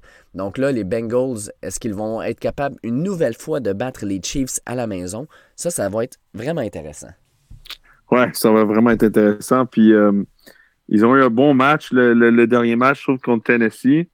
Euh, mais Patrick Mahomes, c'est un gars qui, euh, je pense, qui n'oublie pas grand-chose. On n'est pas sûr si Jamar Chase va jouer. Je pense que oui, mais c'est pas clair. Jamar Chase ou pas Jamar Chase. Euh, euh, je pense que Patrick Mahomes va, encore avoir ce match-là en tête. Il va vouloir montrer ce qu'il, capable de, ce qu'il est capable de faire. C'est un gars qui est très fier. Je vais prendre les Chiefs pour remporter ce match-là à Cincinnati. Ouais, ben je suis bien d'accord avec toi, Arnaud. Pour la même raison, moi je pense que Mahomes, Kelsey, Andy Reid, Chris Jones, puis tu sais, le corps, le noyau euh, des Chiefs qui était là l'année dernière, encore là euh, cette année, je pense qu'il s'en rappelle de cette deuxième demi désastreuse. Il hein. faut se rappeler que ce match-là, c'était quoi, peut-être 24 3 à la demi pour les Chiefs. Déconfiture, Joe Burrow, ah ouais, on marque des touchés, on gagne la game, on s'en va au Super Bowl. Je pense que les Chiefs, à la fin de la game, ne savaient même pas trop ce qui s'était passé en deuxième demi. Mais là, ils ont ça en tête. Mahomes, je ne veux pas gager contre lui dans telle circonstance. Même si Joe Burrow a des allures de badass avec son cigare dans la gueule, moi, il y a avec Mahomes, pareil. Martin a calé les Bengals, puis moi aussi je suis calé les Bengals. Euh, justement parce que Joe Burrow présentement joue comme le gars qu'on voyait l'an dernier en fin de saison. Et non seulement ça, mais en début de saison, la ligne offensive des Bengals avait de la misère à bloquer, ça n'avait aucun bon sens. Et là, deux semaines de suite contre deux adversaires vraiment difficiles, les Steelers et les Titans. Euh, deux sacs du corps seulement contre les Steelers, un seul contre les Titans. Cette ligne-là commence à faire un meilleur boulot. Les Bengals courent mieux le ballon, même la semaine dernière avec euh, euh, Mixon qui n'était pas là. Samaji Perrine a bien couru le ballon. Fait que moi, je pense que les Bengals vont gagner ce match-là. Mais encore là, ça va être un match qui va être vraiment bon. on va être gâtés, sincèrement. Ça va être dur de choisir un match à regarder. Puis si vous avez, par exemple, deux zones sur Apple TV, vous allez pouvoir mettre ces deux matchs-là côte à côte, puis vous délecter de bon football. Euh, autre duel de division, les Chargers rendent visite aux Raiders de Las Vegas. Le premier match de la saison, les Chargers sont allés gagner ça euh, à la maison. Puis l'an dernier, ben, ces deux équipes-là s'étaient rencontrées dans le dernier duel de la saison. C'était allé en prolongation. Ils ont, un bel historique, je pense, ces deux équipes-là. Puis là, les Raiders euh, sont en maudit. Les, les, Chargers, on dirait qu'à chaque semaine, le match est important. J'ai vraiment hâte de voir aussi ce match-là. Je ne sais pas ce que je vais faire à 4h15, les gars, mais je sais que je vais être plugué sur une TV. ouais, non, ça c'est sûr, ça va, ça va sortir de, Toutes les postes vont être intéressants. Euh, Écoute, ça va être. Euh, j'aime beaucoup les Chargers. Ça fait beaucoup d'années que j'aime les Chargers, mais on dirait que c'est l'équipe qui déçoit le plus depuis genre 15 ans. L'enfer. Hein? Avec... c'est triste, les mais batteries chargées, là, tout le temps. Il y a tout le temps quelque chose qui arrive. S'écroule en playoff. Ah. Il y a des blessés. QB qui choke. Tout le temps. Tout le temps, tout le temps, tout le temps même dans le temps, là, le Danny Tomlinson, Philip Rivers, Antonio Cromartie, oui. c'était incroyable le talent avait. Là, puis c'était l'enfer. Il finissait 14-2 comme en saison régulière. Moi, tu sais que c'est à cause de Sean Merriman que je, porte je portais le 45. Ah oui? OK. La même célébration? non, il, portait le 45 à l'Université Maryland. Puis moi, je l'aimais beaucoup au college, fait que j'avais pris le 45. OK. Ouais. C'est ça l'histoire du 45.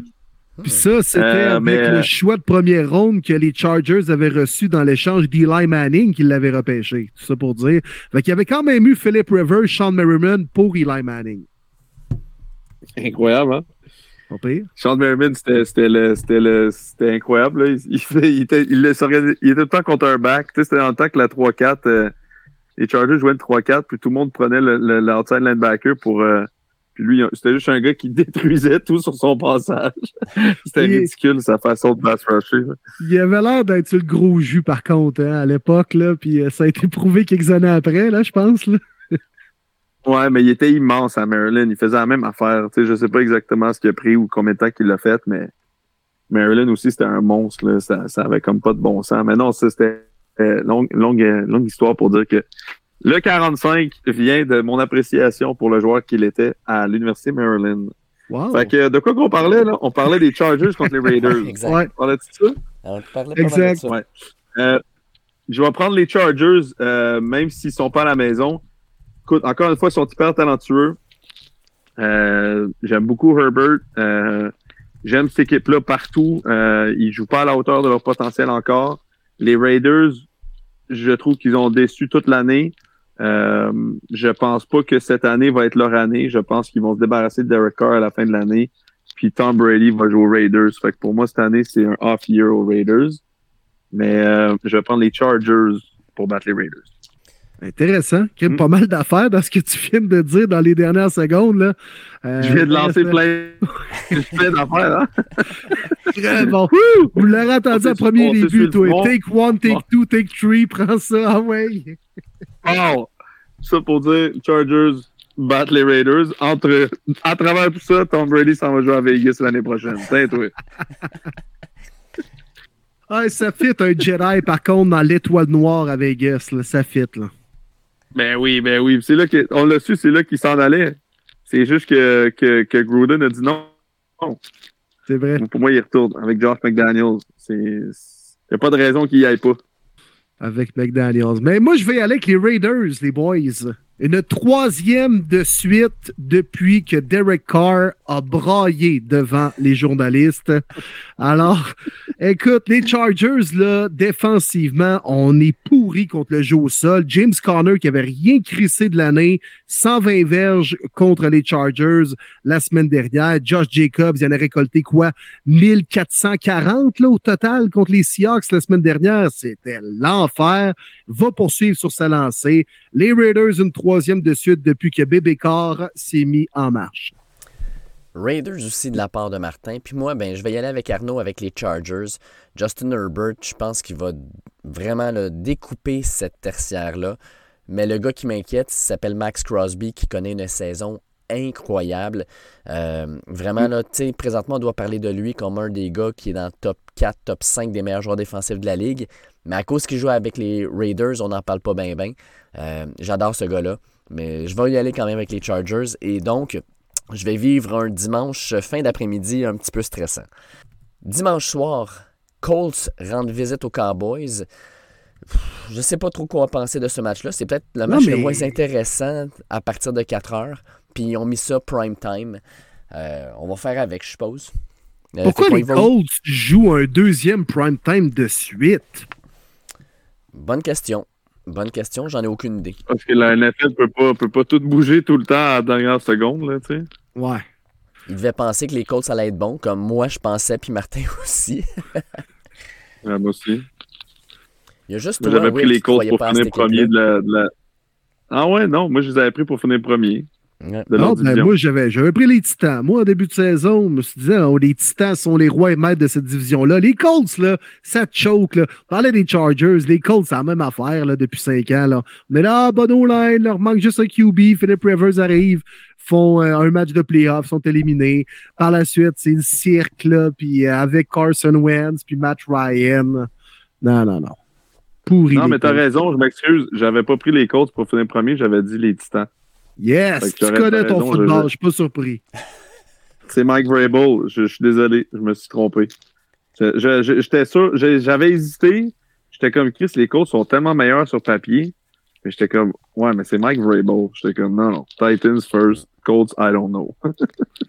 mais euh, écoute, euh, je vais prendre. J'ai beaucoup aimé. Euh, moi, j'ai pas détesté l'embauche de, de, de, Jeff Sunday, Saturday, Monday. Euh, j'ai trouvé ça quand même assez intéressant. Euh, après ça, j'ai bien aimé le, son, son, premier match. Je les avais pris pour battre les Eagles, d'ailleurs, à Jean-Charles. Ils capotaient, mais ils ont perdu par un point. Je capotais. J'étais comme, oh my God, je vais avoir le upset de l'année. Mais, euh, mais là, finalement, on dirait que le temps les a rattrapés un petit peu. Quoique, ils ont quand même eu une bonne fin de match contre les, contre les Steelers. tout le monde parlait de la gestion de l'horloge, mais c'est pas quelque chose qui me faisait capoter bien, bien. Euh, je pense que ça va être plus relevé que ce qu'on ce qu'on peut penser. Euh, mais je vais prendre les Cowboys pour l'emporter. Mais, euh, mais je serais pas surpris que les Colts donnent un bon match aux Cowboys. Ouais, mais d'accord avec toi, Arnaud, parce que les Cowboys, quand ils sont comme moyennement craqués, puis un peu au-dessus de leur affaire. Euh, des fois, ils ont des mauvaises surprises. Puis là, il y avait le couteau entre les dents. Tu sais, au Thanksgiving, c'est leur rendez-vous habituel, le deuxième match. Ils savent que l'Amérique au complet les regarde, sont craqués. Là, Sunday night à la maison, ouais, les Colts, ça va être facile. Pour avoir une mauvaise surprise entre deux équipes où euh, les chandails se ressemblent beaucoup. Moi, quand j'étais jeune, je, je, différenciais tout le temps les Colts puis les Cowboys là, pour la petite histoire. Fait que mais là, je suis capable de les démêler quand même. Là. Avec le temps, j'ai été capable. Euh, non, non, je vais prendre les Cowboys. Là. Mecca Parsons, là, Matt Ryan va chier dans ses culottes toute la game. Mm. Cowboys pour Martin, Cowboys pour moi. Je donne pas vraiment plus d'analyse que vous autres. Je pense qu'on est vraiment à la même place là-dessus. Puis on termine avec le Monday Night. Un match qui. Euh, je sais pas, j'aurais cru que ça aurait peut-être été un bon match. C'est deux équipes qui ont eu un historique quand même assez important depuis trois ans. Saints contre Bucks. Les Saints qui étaient l'équipe euh, noire, dans le fond, de Tom Brady avec euh, les Bucks. Là, une équipe qu'on dirait qui n'était jamais capable de battre.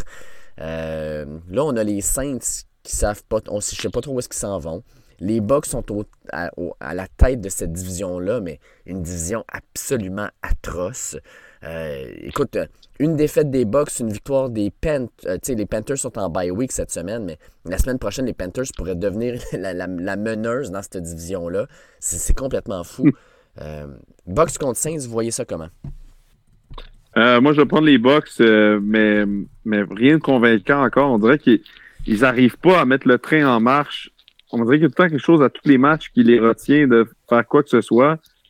Puis, c'est pas parce que Tom Brady a une vilaine saison, c'est juste parce que ils n'arrivent pas à mettre l'attaque au sol en marche. Euh, les, receveurs de part, je m'excuse, Chris Godwin, c'est pas euh, c'est pas Edelman, là, c'est pas euh, il remplacera jamais le, gars qu'Edelman était pour Tom Brady.